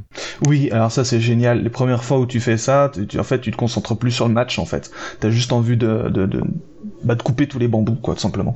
Bah, ça, c'est le genre de truc. En plus, tu peux les couper à des, à des hauteurs différentes. C'est ça qui est génial. Enfin, c'est le, le, souci du détail est assez, assez fou de ce côté-là. Ah, je, je, précise juste, en fait, que voilà, les éléments qu'on pouvait, euh, qu'on pouvait détruire, en fait, on les retrouvait notamment dans, dans, dans le bonus stage, hein, qu'on n'avait pas, enfin, il n'y avait pas autant de richesse que dans la version arcade, évidemment. Oui, oui, bien sûr. Effectivement, il y a les versions, il y a les bonus stages, mais il n'y a pas de, dans les, dans le jeu en lui-même, il n'y a pas tous ces trucs, euh, tout ce qui est l'arbitre qui est en principe sur le, sur le terrain ne se trouve pas dans les, dans les versions euh, portables, ni même d'ailleurs sur Super Nintendo ou, ou, Mega Drive. Je pense que c'était un petit peu trop, euh, un petit peu trop gourmand à gérer, j'imagine. Ouais. Bah, c'est marrant parce que dans la version euh, Game Boy, du coup, il est euh, dans, dans la barre en haut, il est au-dessus. Entre les deux barres de vie, ouais. c'est marrant. non, mais c'est le seul endroit où il pouvait le mettre. Et non, c'est bien fichu, c'est bien vu. J'avais bien aimé ce, cette approche. Enfin, c'est vraiment de, de c'est vraiment de, de bons jeux, mais c'est effectivement la, la, version Game Boy est celle, je trouve, en fait, qui a eu le plus d'inventivité pour, euh, bah, pour pallier les, les difficultés de, de, du support, quoi.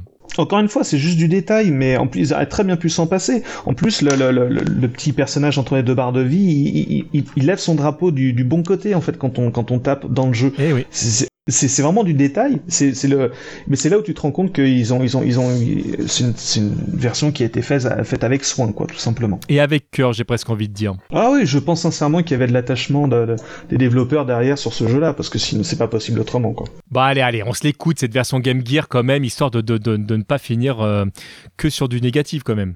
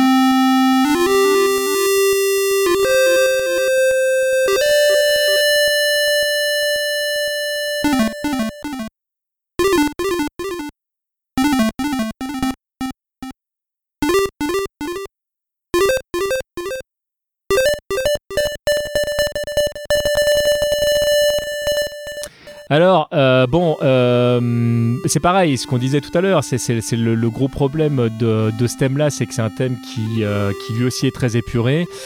donc forcément, bah, une fois de plus, ça s'entend quand même pas mal sur la version Game Gear. Bah, tu vois, pour une fois, moi j'aime bien ce thème-là sur Game Gear parce qu'ils ont usé d'artifices très simples, mais qui,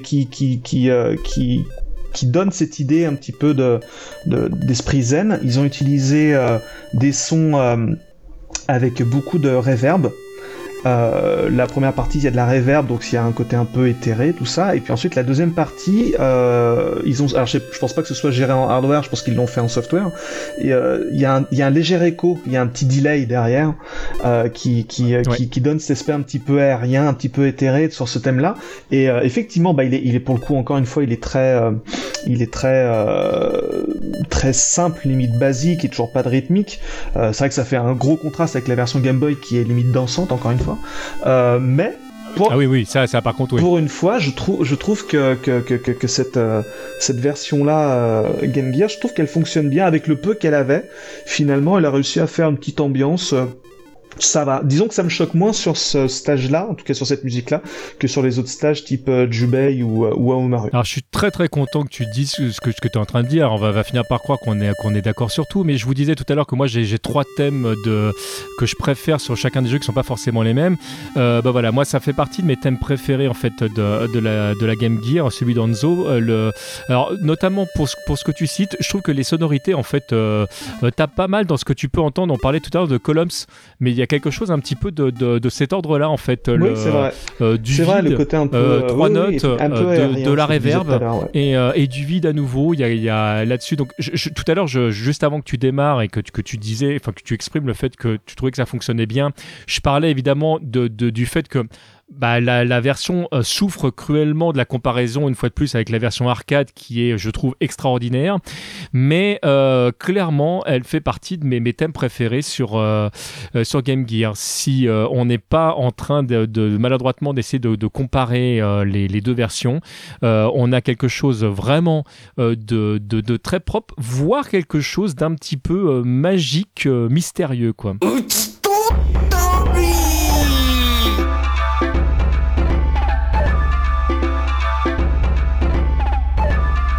Alors, on arrive sur euh, Kyoshiro euh, Senryo, qui, qui, est là aussi un personnage vraiment atypique dans, dans l'univers euh, des jeux de combat, avec une ambiance déjà arcade qu'on peut entendre en bête derrière, qui, est, qui elle aussi, je trouve, sort, sort un petit peu du lot. et ce personnage, dans sa version Game Boy, je trouve, prend une, une, bonne place en fait graphiquement. En fait, je trouve qu'il est assez réussi le, euh, le personnage. Et c'est un personnage en fait qui, se prête euh, assez bien aux limitations de la machine. Je sais pas ce que t'en penses. Bah moi je trouve ça intéressant parce que déjà c'est un personnage totalement original, euh, un, un théâtre kabuki avec une lance qui a une stance sur un pied.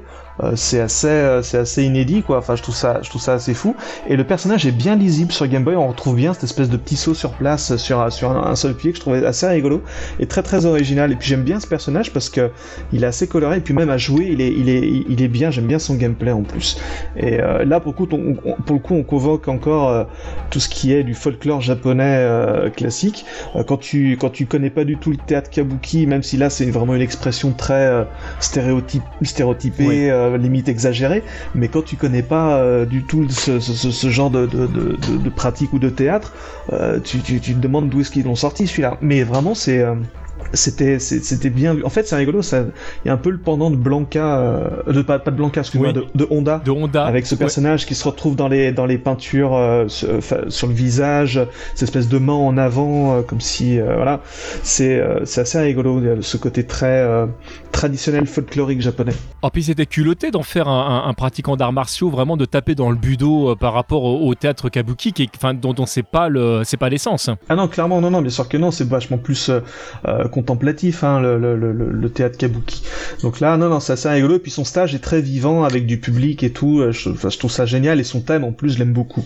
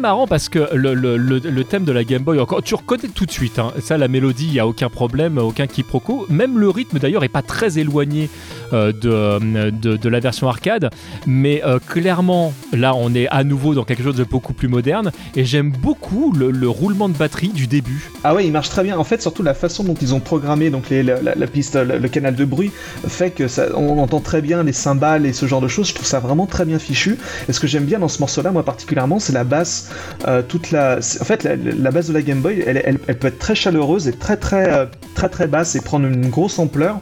Et sur ce morceau-là, je trouve que ça, elle, est vraiment très très bien utilisée là-dessus. Donc euh, c'est ouais, c'est un morceau qui marche très très bien. On retrouve le côté très pas joyeux, mais en tout cas entraînant du, thème de la version arcade. Ouais, si tant est que les mélodies japonaises permettent entre guillemets de, de, de faire par rapport à nos codes culturels de la musique joyeuse.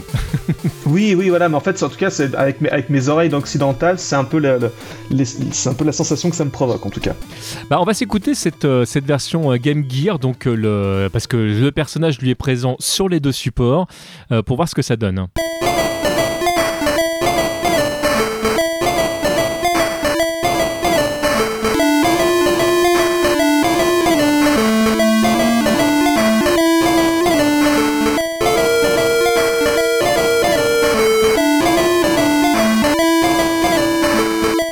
Au niveau du rythme, on est à nouveau beaucoup plus proche de, euh, la version arcade.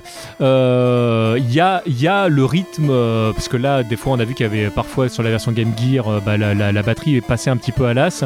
Là, elle est présente, enfin la rythmique est présente, mais c'est vrai que bah, les limitations techniques, une fois de plus, se font sentir. pour autant, je précise tout de suite, avant de te, donner la parole, que ça fait partie des thèmes qui, me parlent, parlaient assez dans, dans la version Game Gear. Le, parce que je, l'ai trouvé, en termes de, de sensations, je, trouvais qu'elle qu'elle était vraiment marquée, un petit peu comme celle de Charlotte, où euh, elle était facilement identifiable.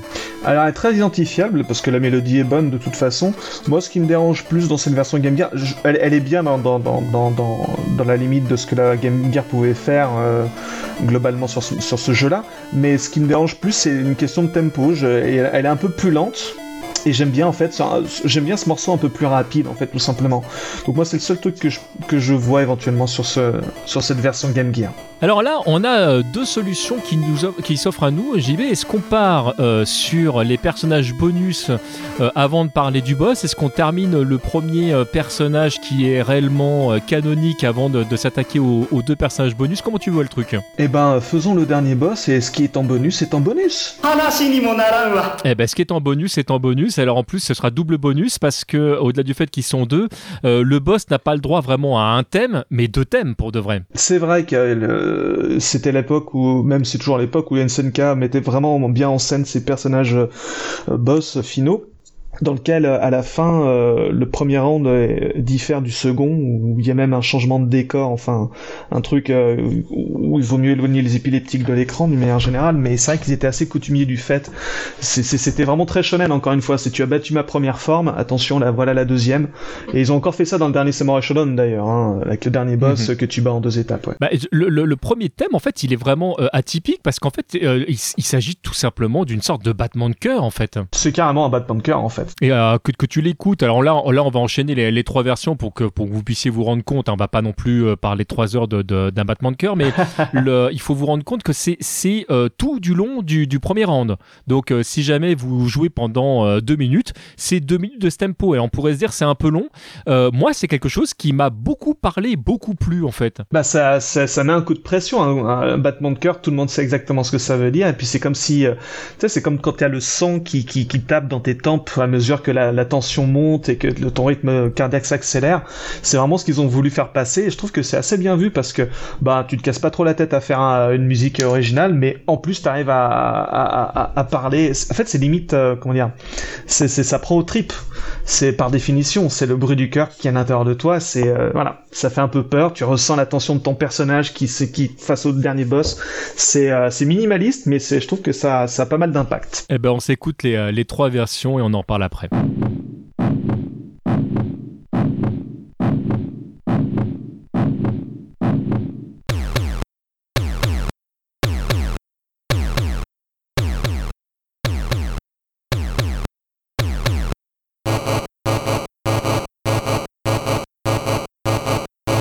Alors là, c'est euh, trois battements et c'est trois battements euh, radicalement euh, différents parce que on a vraiment une version arcade qui essaye de singer entre guillemets un vrai bruit de cœur c'est pas c'est pas parfait mais euh, mais on comprend l'idée on a une version Game Boy où là on a vraiment un rythme qui est presque un rythme de batterie pour de vrai plus qu'un battement de cœur euh, comme si l'instrument enfin la Game Boy euh, reproduisait un instrument qui reproduisait le, le bruit du cœur et puis on a la version Game Gear qui étrangement alors là pourquoi ce choix est plus rapide que, que, les autres versions?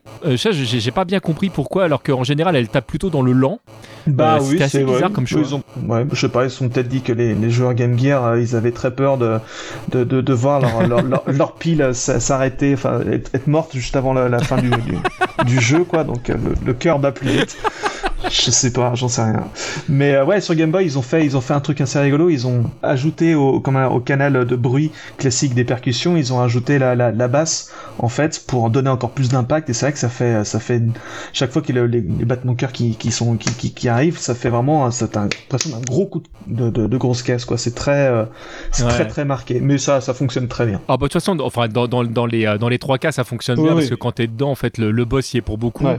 Puis voilà, je, je, recontextualise. Le boss, il est pas super facile à battre. Hein. Bah, c'est un boss SNK encore une fois, et c'est des boss qui sont impossibles, quoi, quasiment. Mais euh, voilà. Je me souviens à certains moments que que il y a ta petite voix dans ta tête qui te rappelle que la console que tu as dans, dans, dans tes mains coûte de l'argent et que euh, la rencontre euh, fortuite avec un mur n'est pas forcément euh, euh, du meilleur à cajou. Donc bon, je dis voilà, non. mais bon, c'est il y a des moments, c'est, il y a, y, un petit côté frustration dans le jeu. Hein. Oui, oui, bah tu m'étonnes. Bah, c'est pas comme une, console de, de, salon où tu peux péter la manette et en racheter une autre. Là, la console portable, c'est un peu plus compliqué. Mais euh, ouais, encore, je trouve que sur Game Boy, euh, Amakusa était, euh, tu, tu, pouvais, tu y arrivais. Par contre, sur arcade, bordel, qu'est-ce qu'il était chiant. Mais en même temps, voilà, SNK était coutumier du fait. Euh, c'était, ça a toujours été comme ça. Leurs boss de fin sont, sont toujours des horreurs à battre. Voilà, c'est classique, quoi même euh, même dans la version Game Gear, en fait, le, le boss est beaucoup plus accessible. Hein, on, on, savait qu'on était sur un, un, jeu, un, un, jeu, un joueur, et que le, enfin que le public était plus jeune que, que sur arcade. Le but n'était pas de les dégoûter, mais clairement, tu as un gap de difficulté assez euh, assez euh, présent euh, entre le personnage que tu viens de te taper avant et celui-là. Hein. Ah non, mais clairement, oui, non, mais c'est ça, c'est fait pour t'aspirer ton argent, clairement. Ben écoute, moi je te propose qu'on s'écoute euh, donc le fameux thème de, de ce personnage vraiment atypique. Euh, déjà, euh, on va s'écouter une tout, un petit extrait de, la version euh, arcade, et puis on va s'enchaîner sur la version Game Boy.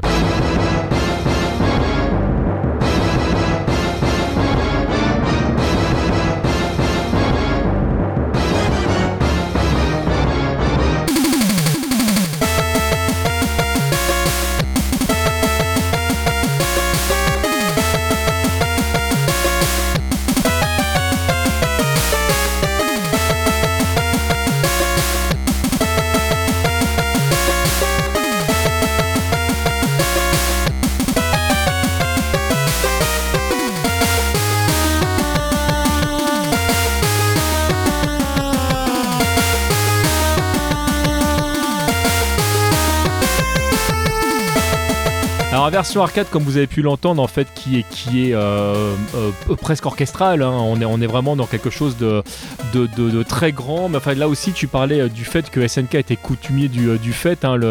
Je rappelle que c'est une époque où euh, on entend parfois du, du Mozart dans, dans le jeu de combat, où les, les, les, les, thèmes des, des, des, personnages, en fait, sont ou très rock ou très orchestral.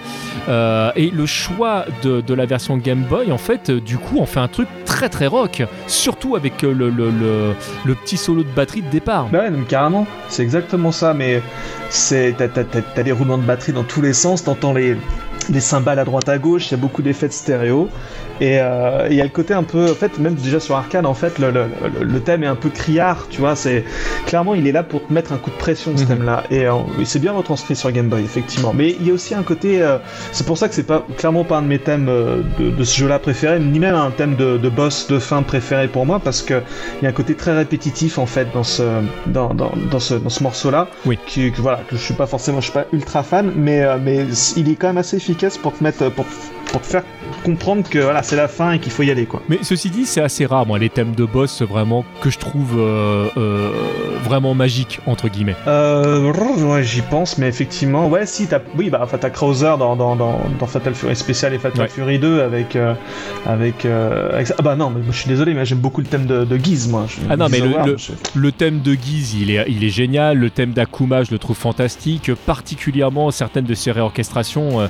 moi, le, le, thème d'Akuma dans, dans euh, Ultra Street Fighter 2 ou dans, euh, dans euh, je pense à Capcom versus SNK 2 où vraiment le thème prend, prend tout son ampleur. D'ailleurs, j'aime beaucoup aussi le thème d'Ultra Rugal dans, dans ce jeu-là. Oui, oui. Mais, mais, mais c'est vrai que quand tu prends les boss dans un ensemble, c'est rarement, ça fait partie rarement des, des, thèmes que je préfère par comparaison des autres. Non, c'est vrai, t'as raison, effectivement. Parce qu'en fait, ils ont un cahier des charges aussi très particulier, c'est pour ça qu'ils sont obligés de tous se retrouver un petit peu sur le point de, de, la tension, quoi. Clairement, ils sont obligés, tu peux pas avoir un truc contemplatif, euh, rarement en tout cas à cette époque-là, sur un boss de fin, quoi. Bah, tiens, un, un, exemple euh, très rigolo, c'est que euh, tu prends Street Fighter 3 New Generation, t'as as un thème assez froid et dur de, de, de, de Guile tu le prends dans le second impact et ils en ont fait un truc très aérien et très contemplatif. Et, euh, et le thème, je l'adore. Et après, tu te rends compte que, que, Street Fighter 3 second impact n'a pas du tout marché. Voilà, c'est normal. Si forcément, ah bah voilà. ils, font, ils font rien comme tout le monde, donc forcément. en tout cas, euh, ce, thème-là, il existe également euh, dans la version euh, Game Gear, à la logique. Hein, personnage, on va aller jusqu'au bout du truc. il est présent, heureusement, dans, dans, la version de Sega. là aussi, avec ses petites subtilités, on se l'écoute tout de suite.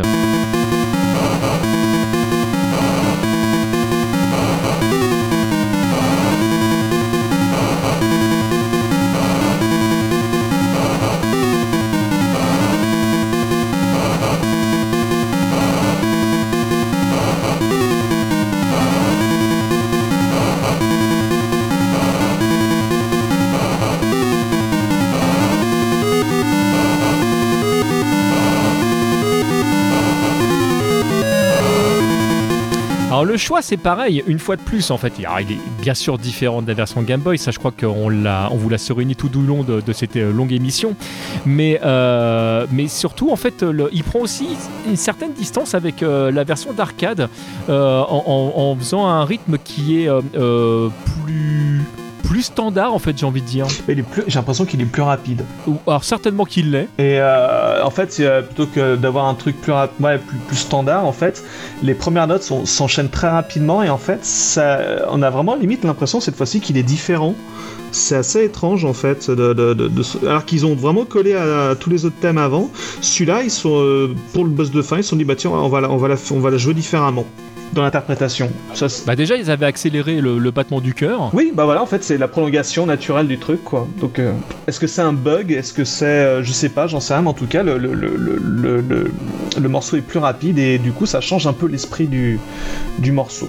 Oui, surtout qu'on on vient d'assister à des combats qui étaient plutôt, euh, j'ai envie de dire, relativement calmes, de par le gameplay déjà du, jeu. Hein, même si le, jeu peut être joué de manière très nerveuse, Samurai euh, Spirit ou Samurai Shodown, ça, reste des jeux euh, qui, sont euh, moins nerveux qu'un ou, ou qu'un Street à cause du gameplay, tout simplement. En fait, je parle bien des premiers épisodes hein, parce que la série va évoluer. et là, tout d'un coup, tu as, cette musique qui, sur, sur, Game Gear qui, qui, qui s'accélère de, de, ouf.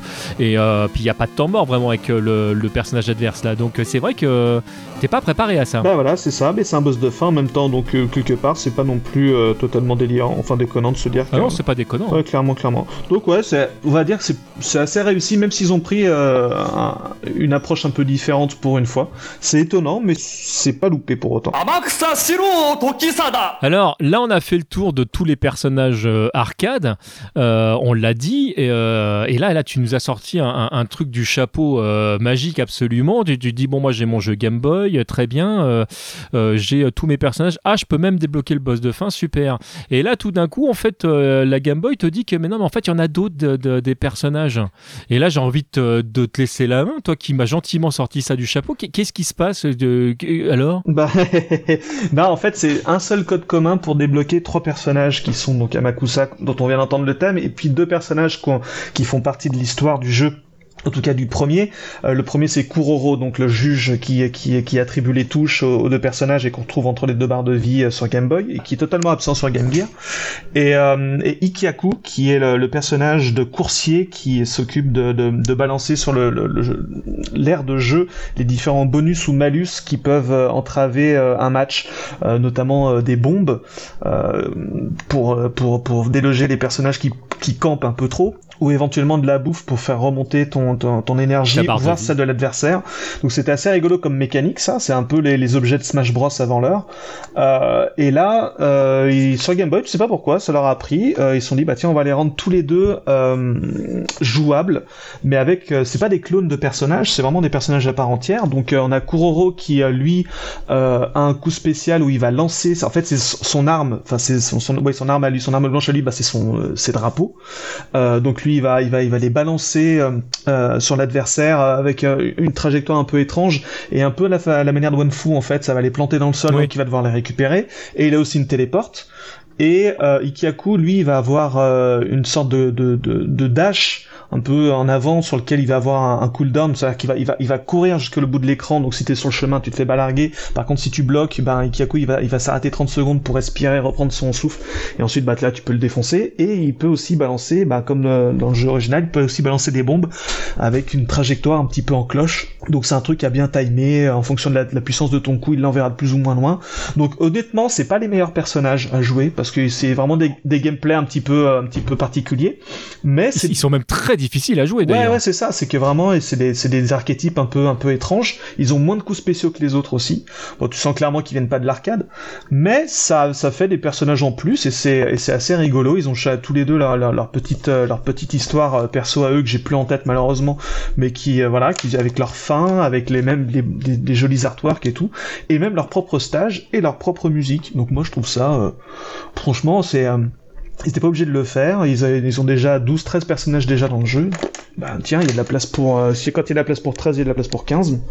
Voilà, moi je trouve ça, je trouve ça, je trouve ça admirable. Ce que, ce que je trouve incroyable en plus, c'est que euh, le, euh, là tu pourrais dire, bon oui, mais c'est parce qu'en fait il y avait les sprites qui étaient dans, dans le fond derrière, on, les réutilise, mais même pas, parce que de toute façon les, personnages ne, ne, sont pas présents dans le, dans le stage, donc c'est une vraie création. Bah ouais, c'est ça, exactement, c'est vraiment... c'est le, le petit truc, le petit bonus en plus que je trouve, que je trouve génial et qui se fait vraiment plus trop trop. Bah, alors, en termes de jeu de combat, c'est terminé parce que dès que tu as un personnage en plus, forcément, faut le payer minimum 5 balles maintenant. Mais euh, mais euh, ouais, c'est un peu dommage. On a on a perdu un peu ce, ce côté-là, euh, ce côté du bonus un peu caché et je trouve ça vraiment génial quoi. Ah mais je, je suis entièrement de ton avis. Quand quand ils ont sorti, bon, on avait longuement parlé déjà de, de Street Fighter 03 sur sur Game Boy Advance où tu te retrouves avec des personnages en plus de la version déjà soi-disant ultime Naomi tu fais non mais quoi? Y a, Déjà il n'y a pas de place sur une cartouche et ils te, sortent du, euh, du, du Maki, du Yoon, du Eagle. Et là, là tu te dis mais c'est mais c'est ouf quoi. Puis il fallait les débloquer, pareil les, les personnages. Et, et moi, enfin, je trouvais ça magique. Euh, au point même, je, je, l'avais mais complètement zappé cette anecdote. Je suis super content que tu en aies parlé. Et je suis super content parce que du coup, euh, bah il y a des thèmes qui vont avec les personnages. Exactement. Bah en fait, il y en a un, je crois que c'est triché un petit peu là pour euh, pour Kororo l'arbitre. Je crois que c'est tout simplement le, le, thème du bonus stage parce que son son, son stage c'est le décor du bonus stage. Donc là, ils sont pas non plus allés chercher trop loin, mais en tout cas, ça existe. Et eh bah tu ne tu ne dis pas d'annerie. C'est exactement ça. Donc je, je, te le confirme et on s'écoute tout de suite son, son thème.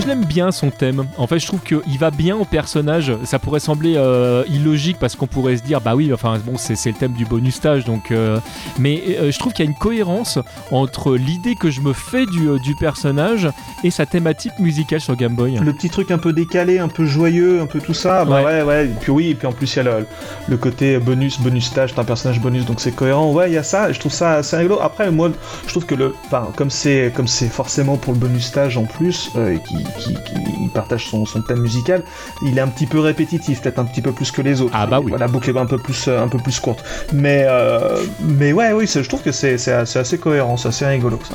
Et donc, est-ce qu'on s'écouterait pas du coup le, dernier thème euh, donc du dernier personnage Eh ben, écoute, euh, on pourrait très bien le faire, mais je crois qu'on vient déjà de le faire, malheureusement, parce que Ikiaku et Kuroko, Kuroro, j'appelle Kuroro depuis le départ, en fait, ça s'appelle Kuroko, bref. Et eh ben c'est le même thème en fait, tout simplement. C'est le thème du. Euh, le fameux thème bonus. Bonus. Bah du coup voilà, ils sont ils ont, ils sont rentabilisés ce thème bonus. Ils se sont dit bon, on a un peu de temps pour faire euh, les euh, comment s'appelle les stages chacun pour eux, mais quand même pour la musique, on va pas déconner, on va réutiliser la même. Donc et voilà, il a la, même musique un petit peu entraînante, un petit peu joyeuse, qui colle bien aussi avec le personnage parce qu'en fait son histoire est un petit peu humoristique. Enfin, clairement ils ont dit c'est un personnage un peu bonus, on peut un peu se lâcher sur son histoire. Donc je trouve que ça colle aussi très bien au personnage. C'est vraiment le côté bonbon en plus, quoi. Bah c'est ça, c'est le, petit truc en plus, et encore une fois, c'est un, art qui s'est totalement perdu. Je crois qu'encore euh, dans Smash Bros, on peut débloquer des personnages, mais on, les connaît depuis le départ, donc euh, ça compte pas. Je trouve que c'est assez rigolo euh, d'avoir ça en plus. Et en fait, ce qui est rigolo là-dedans, c'est que quand j'avais acheté le jeu, bah après t'as as, souvent les tests dans les magazines, tout ça, et tu te rends compte deux ou trois mois plus tard, dans, en lisant un magazine, non mais en fait il y a encore plus de contenu dans ton jeu. C'est vraiment un truc. Tu dis, j'avais l'impression d'avoir fait le tour de mon jeu et boum en fait non non. T'as loupé euh, deux persos et euh, sachant combien de temps tu peux tu peux tu peux consacrer un personnage deux en plus voire trois bah c'est c'est du pain béni quoi. Ça rentabilise encore plus euh, pour ton argent. Bah, les dernières fois où j'ai pu ressentir des, des, trucs comme ça de manière entre guillemets moderne alors c'est avant l'ère d'aujourd'hui c'est quand j'avais joué à, à, à, KOF R2 sur Neo Geo Pocket et, et de voir que tu pouvais débloquer des personnages que tu avais déjà mais dans des versions euh, plus anciennes, euh, euh, avec forcément des capacités différentes. Et moi, j'étais tellement content de récupérer mon Rio avec, avec des boules et, un dragon légèrement plus puissant. Enfin, ça, vraiment, j'étais j'étais aux anges. Et c'était Street Fighter EX3 où je découvre, mais presque un an après avoir terminé le mode arcade, que euh, quand tu joues euh, euh, en groupe, donc avec plusieurs personnages, tu as des attaques spéciales qui, qui, dépendaient des équipes. Et donc Ken et Ryu ensemble qui font une attaque bah, qui n'existe nulle part ailleurs, Sakura et Ryu par exemple, et là tu fais mais, mais quoi? Mais en plus de tout ce qu'il y avait, il y a aussi ça, quoi? Et personne me le dit. Bah ouais, c'est l'art du, du, du, travail bien fait. Mais bah, ça se retrouve aussi dans, dans euh, Marvel vs Capcom. Euh, quand euh, quand Ken et Ryu sont ensemble, Ken fait la super boule de feu avec Ryu, alors qu'en principe, quand il fait un, tag team avec quelqu'un d'autre, il va plutôt faire son Shinryu-Ken. Il y a, des, petites subtilités comme ça par affinité de personnage. C'est vrai que c'est plutôt, plutôt agréable de, découvrir ce genre de choses là. Mais moi, j'ai pas vraiment de souvenirs là dans, dans l'immédiat de, de, jeux euh, où on découvre du contenu euh, bien longtemps après. Pour ce qui est King of Fighter R2, c'est rigolo parce que ils ont utilisé les mêmes sprites au final. En fait, tu doubles quasiment le roster en mettant des versions EX des personnages. Quoi. Mais c'est pas la première fois qu'ils le font, ils l'avaient déjà fait dans d'autres jeux. Et c'est vrai que c'est assez pratique, ça permet de gagner de la place euh, et, de, proposer encore plus de contenu. Parce que mine de rien, entre le Rio de, King of Fighter 95 et King of Fighter 97, il y a un monde quoi. Ah ouais, ouais. Il y a les, vraies boules de feu ou juste les, vagues d'énergie et ça change un peu le personnage quoi. Bah déjà, t'as quatre personnages euh, communs, puisque dans, dans, dans, R2, tu as euh, Mai, euh, Terry, Rio et, euh, Kyo. Et puis tu as les, personnages version Orochi des, des, trois sous-boss. La team Newcomer là. ouais, ouais, ouais. Et plus évidemment Rugal que tu rajoutes ça qui est, jouable après.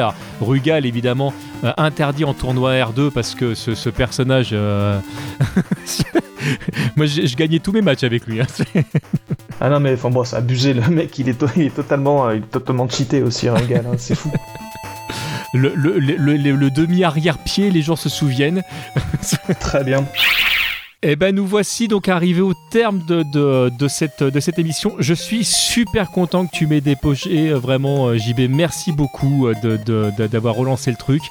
Et, et puis bah, je, te propose de toute façon qu'on essaie de, se réunir avant que... je sais plus quand est-ce qu'on s'était vu nous la dernière fois, c'est 2015 ou 2016 pareil. Ouais, ça devait être dans ces eaux-là, ouais, mais ça, te fait, ça me fait autant plaisir à moi qu'à toi finalement. Moi je suis très content de pouvoir parler enfin de, de jeux de combat sans avoir à passer des jours à faire des captures d'écran et à écrire un script. euh, là, là, je peux en parler de façon un petit peu plus libre et c'est vrai que c'est vachement plus agréable que d'avoir à monter une vidéo YouTube. Bah écoute, euh, euh, quoi qu'il se passe, on, on s'en fait une en 2021. Allez, vendu. Deal. On s'est engagé comme ça, le- voilà, on, se, c'est, on, a, on a de la marge, mais il faut comme, comme ça on le fait. Ça roule. Bah écoute, très bien, parfait. Bah écoutez, merci à tous de nous avoir écoutés jusque-là, parce qu'on vous a pondu comme une émission qui était, euh, qui était, euh, qui était loin d'être courte. Alors c'est marrant parce qu'au départ on s'est posé la question, voilà, est-ce qu'on rajoute les, les jeux Neo Geo? Je pense qu'on a très bien fait de ne pas le faire. Non, effectivement, là, là, il, faut, il fallait, fallait se, con- se concentrer sur ça. Il y avait quand même beaucoup de choses à dire sur ce jeu. Et puis, euh, et puis bah voilà, on, on verra ce qu'on se, ce qu'on pond pour, pour la prochaine fois. Mais puisqu'on a fait du Capcom et du SNK, peut-être qu'on ira effectivement euh, taper du côté américain ou anglais. On verra, parce que suivant ce qu'on arrive à, à trouver, suivant nos envies, bien évidemment. Euh, on vous fait à tous d'énormes poutous en gardant évidemment les, les gestes barrières. hein. Le- on va essayer de, de, de, de- de respecter les, les- les normes en vigueur, puisque a priori, je crois qu'on on est, euh, on est dans, sur un podcast post-Covid. Euh, et, et puis bah, on se dit à très bientôt. Et ben, à très bientôt. Bonne soirée, bonne journée. Prenez soin de vous. Ah oui, bah non, j'ai oublié, on n'a même pas dit la phrase magique. C'est quoi? Enfin, les gens, gardez le rythme.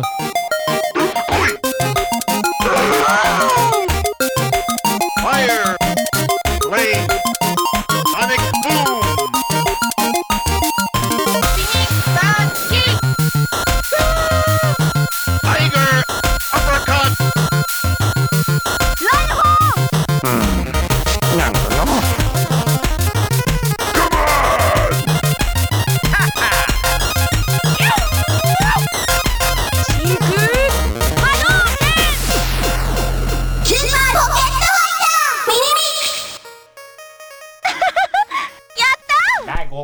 TMDJC.com